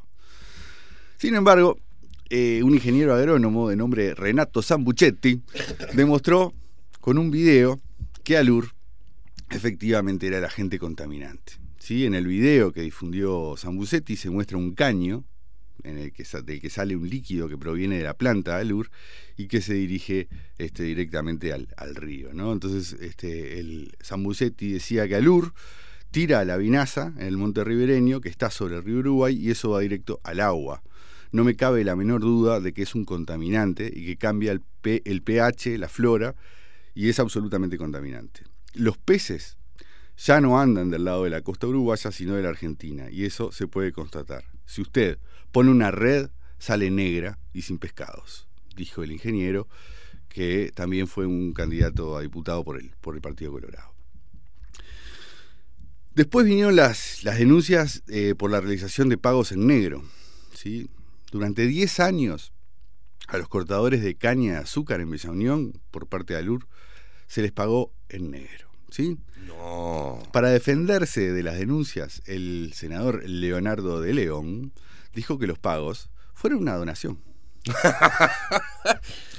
Pero el problema es que eh, las donaciones no se pueden realizar a cambio de una prestación No, laboral. claro. Entonces todo esto puso otra vez en el tapete, digamos, en ese momento la necesidad de regular las sociedades anónimas de propiedad estatal, ya que justamente lo que había era una evasión al Banco de Previsión Social por parte de una entidad estatal. Como más o menos la mano benévola de los que ayudaron a hacer el rancho al Boca Andrade. Más o menos algo así, parecido. algo así, pero con un poquito Una más de- donación que Sí. hicieron ellos. al- Finalmente, Alú reconoció ¿sí? que durante 10 años no abonó los aportes sociales correspondientes. a- 10 años. Sí, 10 años, sin aportar los abonos correspondientes a las partidas extras de los trabajadores afrales. ¿sí? Los pagos se hacían de forma directa a los trabajadores desde 2007 para evitar conflictos con quién? Con los cortadores de caña de azúcar de Bella Unión. Después vinieron las tarjetas corporativas, Mm. ¿sí? en las que León se gastó en cuatro años 60 mil dólares, 60 luquitas. Yo estuve mirando el detalle de la investigación de la JUTEP y era increíble. O sea, eh, los tipos de León, Sendic, se iban a comer como, a ver, terminamos de, ahora de Sí. nosotros el tema de la radio. Usted es de León y yo soy vamos-. A Vamos, ver. vamos a chapar el avión, nos vamos, nos vamos a comer en las cañitas Dale, a Buenos boludo, Aires. vamos. vamos a comer un. Vamos, ¿Sí? claro. Eh, la le, decimos, le decimos a, a Peroncho González allá en Buenos Aires y nos, nos juntamos a, a almorzar. Y dale que va, cada almuerzo eran 200, 300 dólares. A cara de perro, ¿eh? Todos los días. Pimba, pimba, pimba, pimba. 60 lucas se gastó de León este, y varios de estos gastos, que este, no solo en comidas, en extravagancias, ya se acuerda de eso. eh, Sendik terminó cayendo por un colchón, este, se realizaron en, en ocasiones que, en que no se encontraban en viajes oficiales de la empresa este, y sin ninguna razón que fundamentara este, El gasto. Por, sí, porque habían utilizado ese medio de pago, es decir, la tarjeta corporativa. ¿no? En lo que iban, a decir, bueno, nos vamos a comer, ¿eh? bueno, iban en un avión Cessna 414 que fue comprado por Alur en 2012. El avión costó 385 mil dólares y le costó al Estado 500 mil dólares más por uso y mantenimiento. ¿Sí? 885 mil dólares para que los muchachos salieran a jugar, a comer a las cañitas, a Buenos Aires. En 2007 se pagaron por error 100 mil dólares a un proveedor cuando en realidad se tenía que pagar 100 mil pesos. No, no, no. Sí. La situación esta derivó en que se separara del cargo a tres funcionarios. Como los ceros del contrato banca de, de, de, de UPM.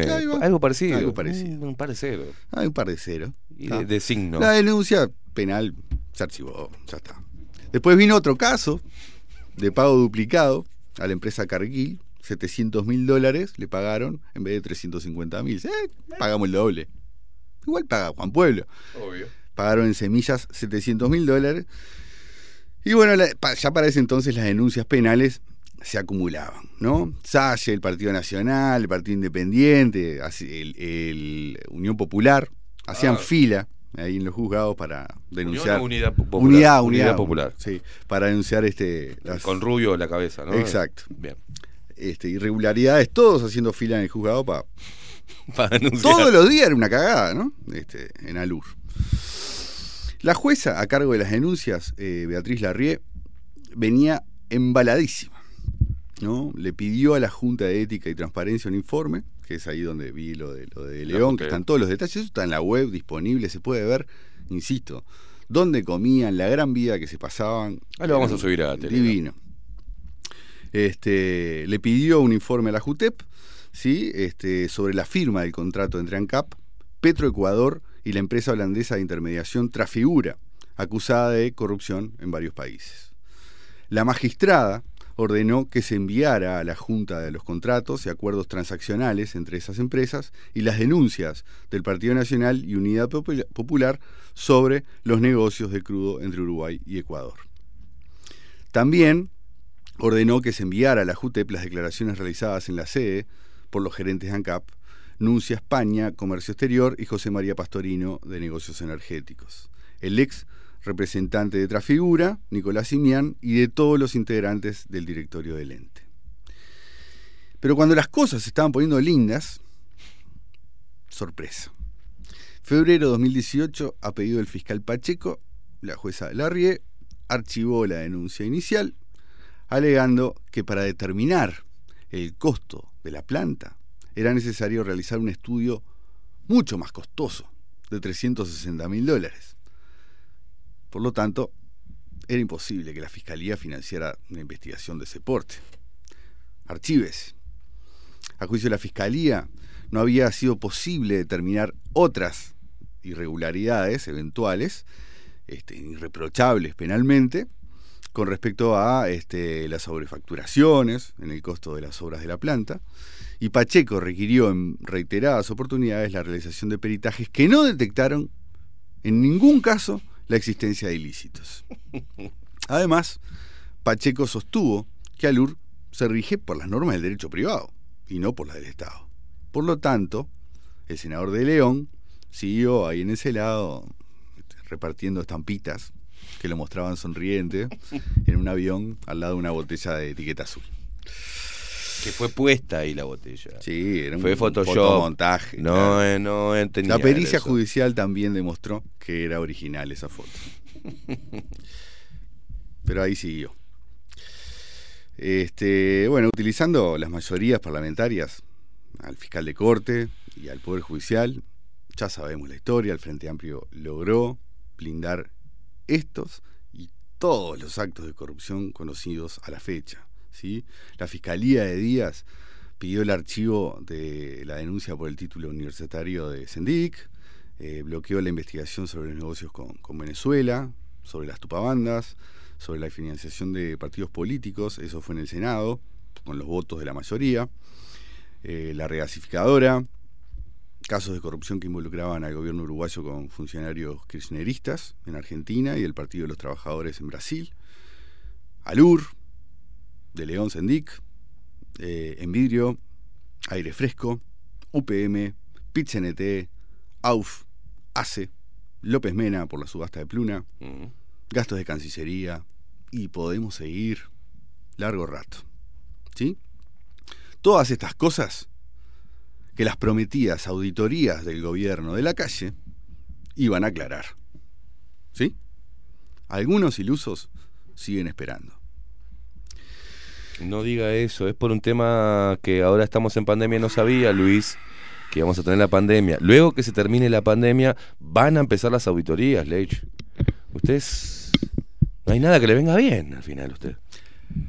Lo cierto es que Alur sigue ahí con toda su corrupción a cuestas, pero como además la gestión de Alur no depende directamente de, su resultado comercial, obviamente, este, su, gestión se encuentra al amparo de- del aparato estatal, de quien recibe un trato preferencial y asistencia económica, varios empresarios han empezado a denunciar irregularidades, prácticas de corrupción en el, en el ámbito azucarero. ¿sí? Por ejemplo, se ha denunciado públicamente la práctica anticompetitiva de Alur en contra de Azucarlito, ¿sí? por ejemplo, que es una empresa fundada en 1943 en Paysandú con un capital de un millón de dólares aportados por 400 accionistas sanduceros con el objetivo de obtener azúcar a partir de la remolacha azucarero. Después cambió la matriz en los 90 y ya no se hace más este, re- remolacha a partir de, de azúcar, Azúcar, a partir de, la remolacha, sino que se hace con este, a, partir del ingenio azucarero, lo, de, caña de azúcar. ¿sí? Lo cierto es que en varias oportunidades se ha dispuesto por parte de Alur una disminución de hasta 10 pesos en el precio por, por kilo, este, al con- por- eh, hablo del consumo doméstico, Sí. ¿sí?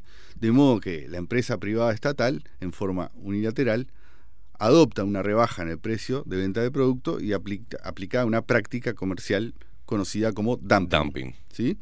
Eh, por lo cual, y con intención de, de adueñarse del mercado, se vende un producto a precios inferiores a su costo. Pero, ¿qué sucede cuando la corrupción se da en las empresas privadas? En este caso, en Azucarlito. Eso es lo que vamos a Mm. aportar de novedoso en este. Este, La producción de azúcar en Uruguay es reducida. ¿sí? No alcanza el volumen que se podría obtener si toda la caña de azúcar se volcase a la fabricación de, azúcar. ¿sí? En el año azucarero 2019-2020, las importaciones de azúcar crudo con destino a refinación alcanzaron un promedio de 30.000 toneladas, de las cuales el 80% del total corresponden a azucarlito y el restante 20% a alur. Va entendiendo la gente, ¿no? La que está del otro lado. Eh, porque es importante esto. Sí, sí. Porque ahí es cuando se genera la... la- Acá está el meollo. acá está el meollo, y yo sé que ahí está el meollo. No alcanza la producción como para abastecer, ¿tá? como conocíamos la producción de azúcar hasta el momento. Entonces se importa el, el azúcar cruda y se refina. Y te la embolsan en la bolsita de azucarlito y en la de las demás. Exacto. ¿tá? Pero no tiene idea la gente de eso. le No, aviso. no, no. No tiene idea que pasa eso. Este, el azúcar que se produce en Uruguay se destina, por una parte, al consumidor final, como endulzante, y por otra, a las empresas elaboradoras de alimentos y bebidas como insumo. ¿Sí? Y, eh, si no me equivoco, medicamentos. También, Laboratorios. industria ¿ah? farmacéutica, La sí. industria farmacéutica. Desde que se instauró el régimen de arancelario vigente, eh, que refiere al azúcar, las elaboradoras de alimentos y bebidas han sustituido sus compras, sus compras en plaza por importaciones de azúcar refinado. ¿Sí? La totalidad de las importaciones de azúcar refinado, con contadas excepciones, son las que se utilizan para la elaboración de alimentos y de bebidas. ¿Sí? La demanda de la industria elaborada, elaboradora nacional está abastecida por las importaciones que se realizan con este fin y corresponden a compras provenientes de la producción de alur y de azucarlito. ¿sí? El decreto 58-016 de 2016 es el que regula la actividad azucarera en Uruguay. ¿sí? Esto es importante también que lo referencien y que lo vean. Es un decreto largo, yo no, no, no me puedo extender en eso para esta nota, pero este decreto 58-016 es donde están todos los este, ítems que establecen cómo se comercializa el azúcar en el Uruguay. Son casi 90 industrias eh, uruguayas las que se amparan en, en, este decreto de importación de azúcar exclusivamente para uso industrial, que debe ingresar al país con un certificado único de importación, que es un CUI exonerado de impuestos, porque el azúcar tiene como destino fabricar productos uruguayos, es decir, hay una preferencia por este, los ingenios uruguayos. La industria nacional necesita importar para su producción anual cerca de, dos, de 25.000 toneladas aproximadamente y las tiene que importar porque el azúcar refinado en nuestro país no cumple con los estándares de calidad exigidos para manufacturar productos que son para consumo humano. ¿sí? Las industrias multinacionales que operan en nuestro país tienen múltiples exigencias que las obligan desde sus casas matrices a no comprar fuera de los ingenios aprobados. La realidad indica que Uruguay es un país no productor de azúcar. ¿sí? Y si lo es, es debido a un capricho político. Pese a que no se dan las características naturales, ni climáticas, ni de suelo necesarias, continuamos produciendo azúcar a la fuerza. Y lo hacemos para subsidiar al sector cañero. Para jugar a que tenemos una industria. Si a esto le sumamos el hecho de que Uruguay no tiene capacidad para refinar azúcar en gran volumen, no solamente no puede producir, sino tampoco puede refinar el azúcar, ni a un buen nivel de calidad, queda claro que la producción local no alcanza para abastecer la necesidad anual de las industrias. Además, hay otro detalle que no es menor, que es el azúcar uruguayo. Es mucho más caro que el refinado de origen en Brasil o en Argentina. El proceso para importar este, bajo régimen industrial, en simples pasos y sin entrar mucho en, detalles, se resume de esta manera. El industrial solicita el certificado, un certificado ante el LATU en un sistema electrónico llamado SIGLA. Los ingenios nacionales tienen 10 días hábiles para cotizar. Una vez que se cotiza, el LATU informa el monto a pagar a nivel este, al, al industrial. ¿sí? Una vez efectuado el pago al LATU, se emite el certificado a la industria que es enviado al importador intermediario para efectuar el despacho. Cuando se despacha la mercadería, la Dirección Nacional de Aduanas notifica al LATU que el camión en la frontera carga determinada cantidad de toneladas de azúcar. El LATU envía un mail solicitándole al importador intermediario don, que declare dónde se dirige ese azúcar, ¿sí? especificando a qué planta va y pidiendo un certificado de origen de análisis. ¿sí? Al día siguiente, el LATU se presenta, saca, debería sacar muestra de azúcar por el industrial y controla que se cumplan los, los estándares establecidos. Esto es el proceso para importar azúcar, o debería ser el proceso natural para importar azúcar. La industria, por otra parte, debe comprobar, mediante declaración jurada, qué cantidad de producto nacional manufacturó y qué se, se, manufacturó y qué cantidad de materia prima se utilizó en este certificado de importación, debiendo coincidir, obviamente, el volumen importado con el volumen de su receta en un producto terminado. Ah, el ABC, de la transparencia. Con eso se regula que no haya desviación de azúcar industrial a azúcar de consumo. Es decir, que una industria no fraccione y venda a los comercios en paquetes de a kilo. Pero resulta que nada de esto sucede. ¿tá? A la hora de cotizar, Alur lo hace inmediatamente, en el día. Pero a su Carlito se toma 10 días hábiles, atrasando el proceso de certificado.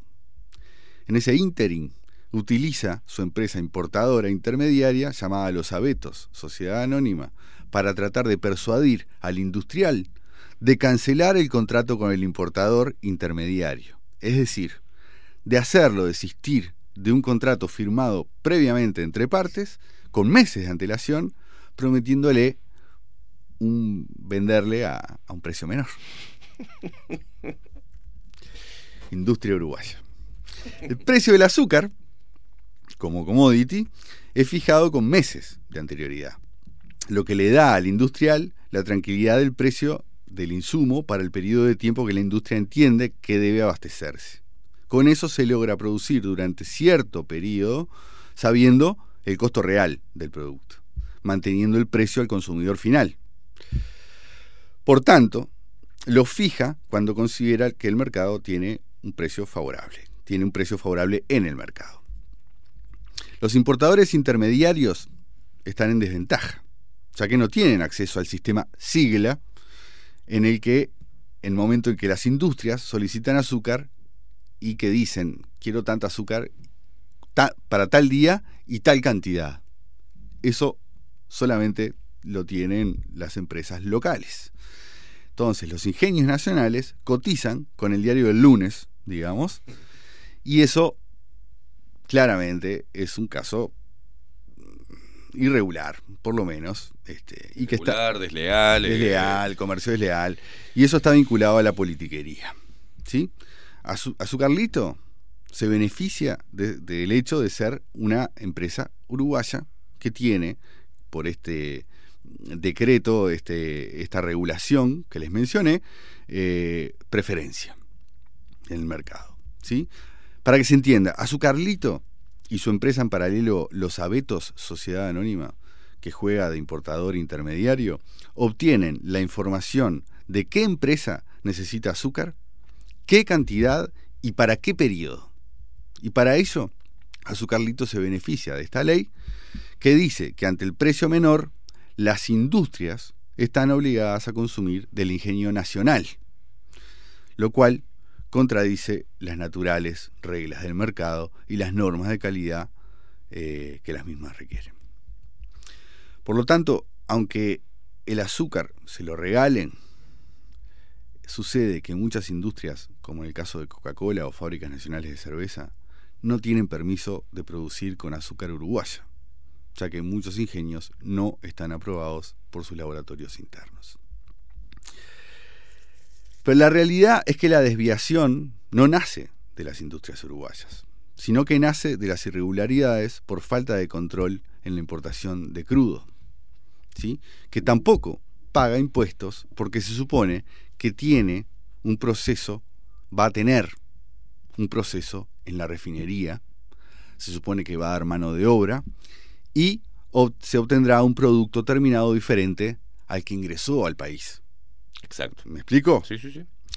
Es decir, está exento de impuestos porque este producto que entra va a trabajarse, va a, va a, elabo- a- a reelaborarse, obteniendo un proceso, eh, un producto más fino, de mejor calidad, el azúcar crudo. Las, las refinerías nacionales importan azúcar crudo para luego refinarlo y lograr azúcar más blanco. El azúcar crudo o en bruto se presenta generalmente en forma de cristales pardos, coloración que se debe a la presencia de impurezas. Se entiende por azúcar crudo aquella que no supera una polarización del 99,5%.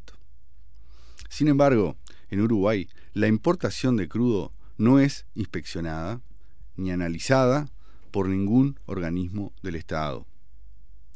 Es más, de acuerdo a fuentes empresariales privadas consultadas, ni siquiera se sabe qué es lo que hay dentro de las big bags, que son las bolsas Las bolsas pelotudas. pelotudas, ni qué tipo de azúcar importan, ya que a los mismos no se les realiza control o análisis alguno. ¿Sí? En Uruguay existen importaciones de azúcar refinado que ingresan como crudo sin pagar absolutamente ningún arancel. Espere, espere, espere, espere, espere, espere. Porque Sí. eso lo tiene que entender la gente. Estoy Lo que- hablando de contrabando a escala masiva. Es ¿Sí? tremendo, y lo estás diciendo con una Lo tranquilidad. diciendo- Y, y- y hay que decirle a la gente lo que estás diciendo. Sí, sí, estoy hablando de contrabando a escala masiva a nivel industrial en Uruguay. Como, Hoy. como no tienen, a ver, señora, señor, como no tiene control el crudo que teóricamente viene en esas big bags, en esas grandes bolsas, directamente la mandan refinada, porque se evitan los costos de todo el proceso, lo traen a, a- a precios de crudo, Exacto. libre de impuestos, y como no hay controles sobre la bolsa, te mandarán, ponele, mil bolsas de crudo y tres mil bolsas, por- para decir un número, ¿no? Sí, sí. Ya azúcar refinada. absolutamente. Lo único que tienen que hacer es embolsarla y venderla, señor, señora. Las bajan de las barcazas y la meten derecho. La Dirección Nacional de Aduanas pinta al óleo.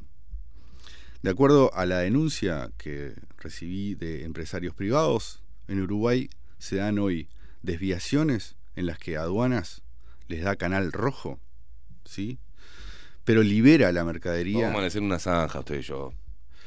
libera la mercadería que llega por barcazas en lugar de enviarla al depósito fiscal, que es donde debería ir, para que se analice su polarización y se compruebe que es azúcar crudo en lugar de azúcar blanca refinada. ¿Sí? Aduanas está jugando al pelotudo. Por lo tanto, el azúcar que entra al país no está siendo controlado, ni siquiera con las mínimas exigencias. ¿sí? El Ministerio de Ganadería, Agricultura y Pesca, por su parte, que es quien emite el certificado para Dios importar el crudo, lo emite a ciegas, ¿sí? Sin que la ley los obligue a hacer un muestreo. Hay fe ciega en que el azúcar que ingresa al país es crudo, ya que al no existir muestreo ni análisis al momento de la importación, nadie sabe a ciencias ciertas qué mercadería ingresa al país. Pues una bolsa de merca. Puede este, ser azúcar, harina, merca, lo que quieras. Así están las cosas. Los importadores intermediarios obviamente son los más perjudicados. ¿sí? Claro. Ya que están en absoluta desventaja ante quienes importan bajo el régimen general pagando impuestos, como ocurre en este momento en el, en el mercado interno, cuando empresas locales terminan ofreciendo azúcar por debajo del valor de mercado, porque entran el azúcar refinado, Obvio. declarándolo como crudo con Pueden absoluta, hacerlo tranquilamente. absoluta impunidad. ¿Sí? Con eso mantienen su monopolio, mantienen Exacto. rehenes a todos. Esto es contrabando a escala gigantesca, quemada. ¿Sí? Esto daña tanto a importadores e intermediarios Claro. como a la propia LUR, ¿sí? Porque este, se importa azúcar crudo, lo refina, incurre en gastos y luego sale a venderlo a menor precio para competir con el ingenio que no cumple con la polarización, en este caso azucarlito. En suma, Uruguay no produce, no refina eficientemente, pierde plata intentando llegar a precios con los que no puede competir. Es azúcar refinada la que está entrando a Uruguay. La que, la que luego es este, reempaquetada y compite deslealmente con quienes sí pagan impuestos y cumplen con las normas. La corrupción en Alur se da en un contexto de corrupción general en el sector empresarial del azúcar. No nos engañemos. Si el Estado no tuviera sus manos sobre el azúcar, si los políticos no las tuvieran, esto que estoy denunciando no sucedería. Esto es corrupción empresarial, sí, pero es corrupción política. Corrupción político-empresarial. Absolutamente. Esto sucede con la absoluta complicidad de ministerios, oficinas y organismos estatales. Eso te iba a decir. Y el Estado. Exacto. El que Estado está por la es- galería, ¿no? Los controles del Estado. En este Esto que yo estoy denunciando se ha denunciado a senadores de los cuatro partidos políticos. ¿Sí? se ha hablado con departamentos jurídicos de partidos políticos. Esta denuncia está hecha a nivel parlamentario. Cri, cri. Nadie se mete. Han cambiado las autoridades. Vino el nuevo gobierno. Cri, cri. Nadie se mete. Esta es la consecuencia de los monopolios y de las políticas de subsidio que siempre, invariablemente, generan corrupción. ¿sabes? Porque interrumpen el natural proceso de desarrollo capitalista de los países. Los empobrece. Así como termina recayendo, obviamente, sobre el bolsillo de los contribuyentes, ¿sí? que tienen que pagar este, estos engendros público-privados, subsidios caprichosos, beneficios para industrias nacionales deficitarias por el hecho de que son nacionales, ¿tá? y un azúcar que ni siquiera vale lo que endulza. Esta es la realidad del sector empresarial azucarero en Uruguay hoy. 4.000 puestos de trabajo tiene esta, esta hermosa... Alur. Alur solamente. Solamente Alur. Vaya llevando. Esto es lo, es lo que... Cuando, Esto- cuando hablamos de que eh, hay que hacer el trabajo sucio, ¿verdad? el trabajo sucio periodístico y, y arriesgarse políticamente cuando ya está metido, y lo saben, políticos, son los mismos políticos que tienen en la mano este tipo de denuncias tremendas, ¿verdad? Y son los mismos políticos que con esta información salen a de repente tratar de hacer mierda al periodismo independiente o a una persona X o decir eso es eh, informa- desinformación Salen a pelotudear. salen a boludear a con un montón de cosas superfluas días. cuando estos son los Tienen esta información, tienen información sobre corrupción en otras áreas del Estado, porque sucede que tenemos muchos monopolios, ¿sí? Y desgraciadamente la industria nacional se ve, tiene un montón de, de- de beneficios este, que tienen que ver con, con, este, con esta mentalidad este, que lo que intenta es promover eh, la industria nacional, pero lo que está haciendo es mantener las joyas de la abuela este, eh, intactas. ¿sí? No, y pues- eso nos cuesta guita. La discusión Todos los ahí, meses Fede. a todos los uruguayos. La discusión está ahí. Esto en le cuesta guita a Claro. usted y a mí mantener a estas empresas, pero además nos cuesta guita a la hora de, por ejemplo, comprar azúcar, que es un bien básico de la canasta este, familiar. Este, este azúcar que nosotros compramos lo, compramos, lo pagamos más caro para mantener el negocio que estos políticos corruptos quieren mantener. Esto que yo estoy señalando es un caso de corrupción institucional. Todo el gobierno uruguayo, el gobierno y la oposición están al tanto de estas prácticas. Por lo tanto, son cómplices de corrupción. ¿Sí? Esto es algo que es mínimo frente a lo que sucede con todo este aparato burocrático, que es el Estado, y que está concebido para robar, para robarle a la gente. Está concebido para mantener caprichos políticos, en este caso, ingenios azucareros en un lugar, en un país donde climáticamente, geográficamente no tenemos las condiciones para producir azúcar, ¿sí? Pero ¿qué pasa? Bella Unión, Los Cañeros, la gran puta, son, y eso se le ocurrió, ¿a quién se le ocurrió? A los bolches, a los com- comunistas de mierda, estos que estuvieron 15 años, ¿sí? ¿Por qué? Porque este, Tiene un valor simbólico. también. Absolutamente. Es los simbólico, cañeros, los cañeros. Utah, los Tupamaros y la mar en coche, tiene toda una carga simbólica, ¿sí? Que había que mantener viva. Mantenerla a todo, a, todo trapo. a todo trapo y a cualquier precio. A cualquier precio. Pero pasa, Fede, cuando hablamos también de, de cuando se habla, un- a mí me empezaron a salir a saltar la yugular la otra vez cuando hablaba que las empresas del Estado son una mierda, que no provocan ningún beneficio. Dicen, no, porque este, eh, hablan de la mano de obra.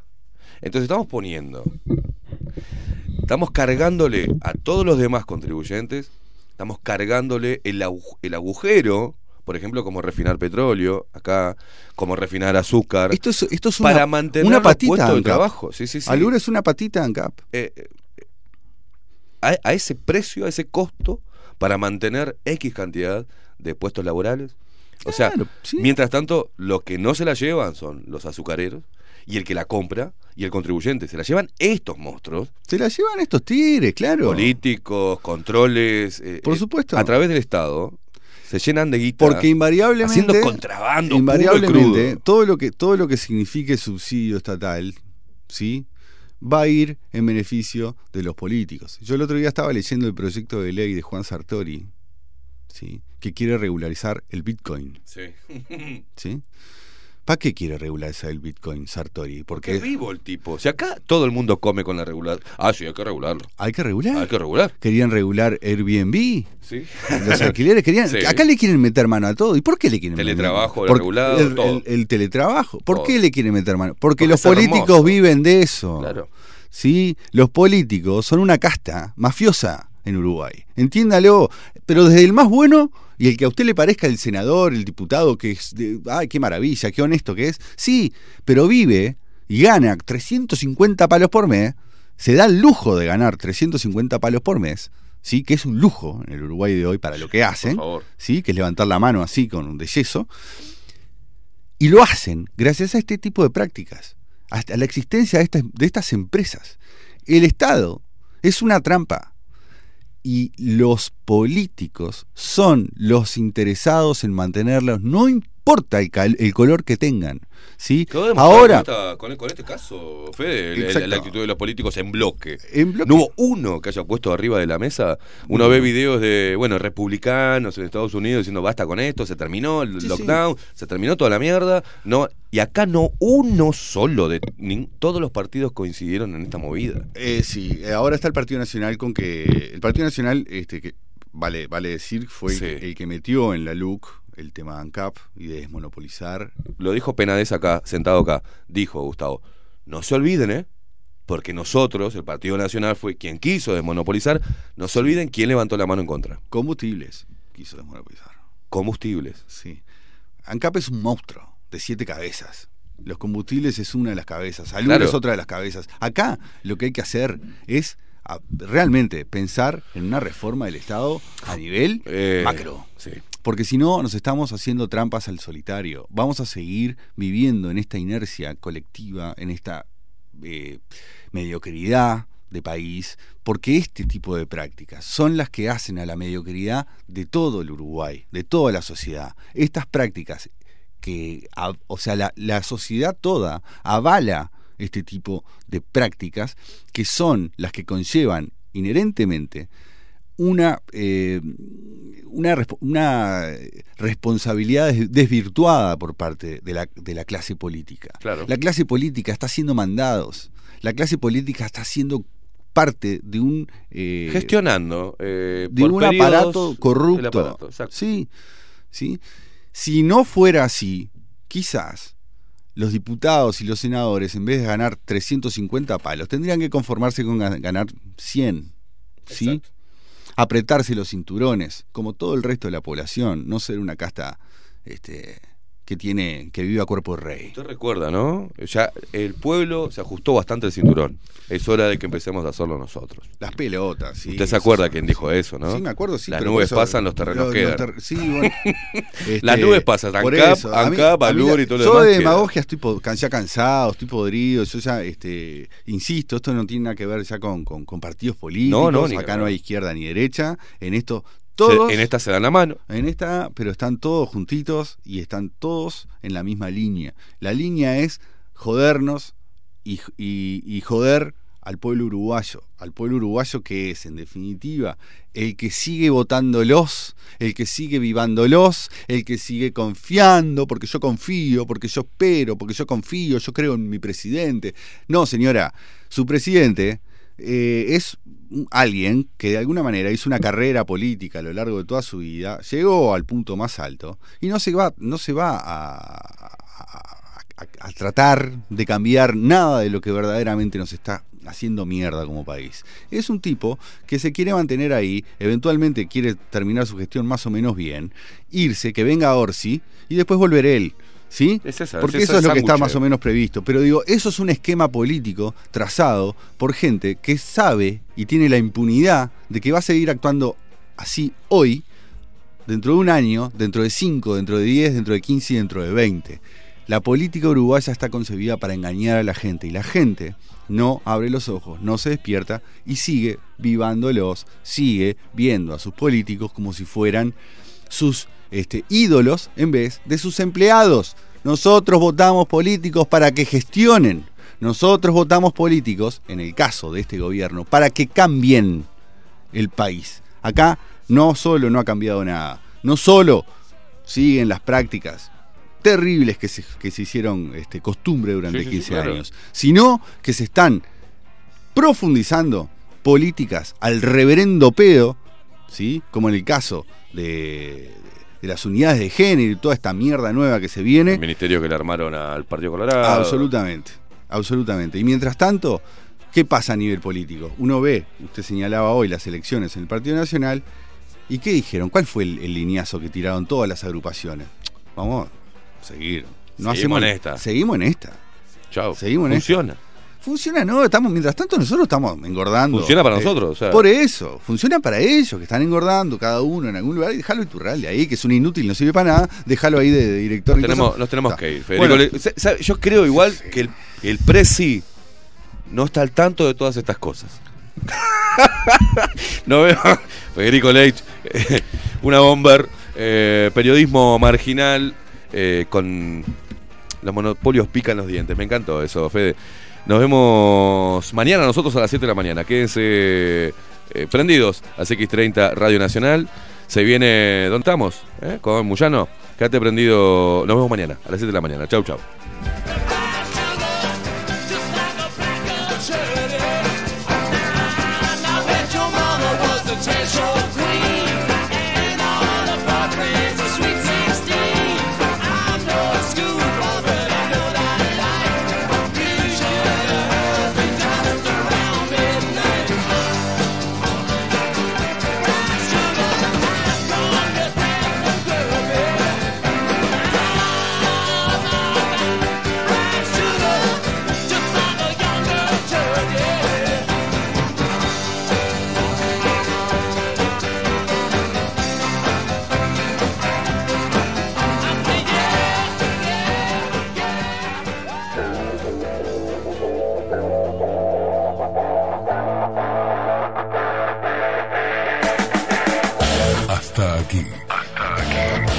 Esteban Queimada nos presentó Bajo la Lupa.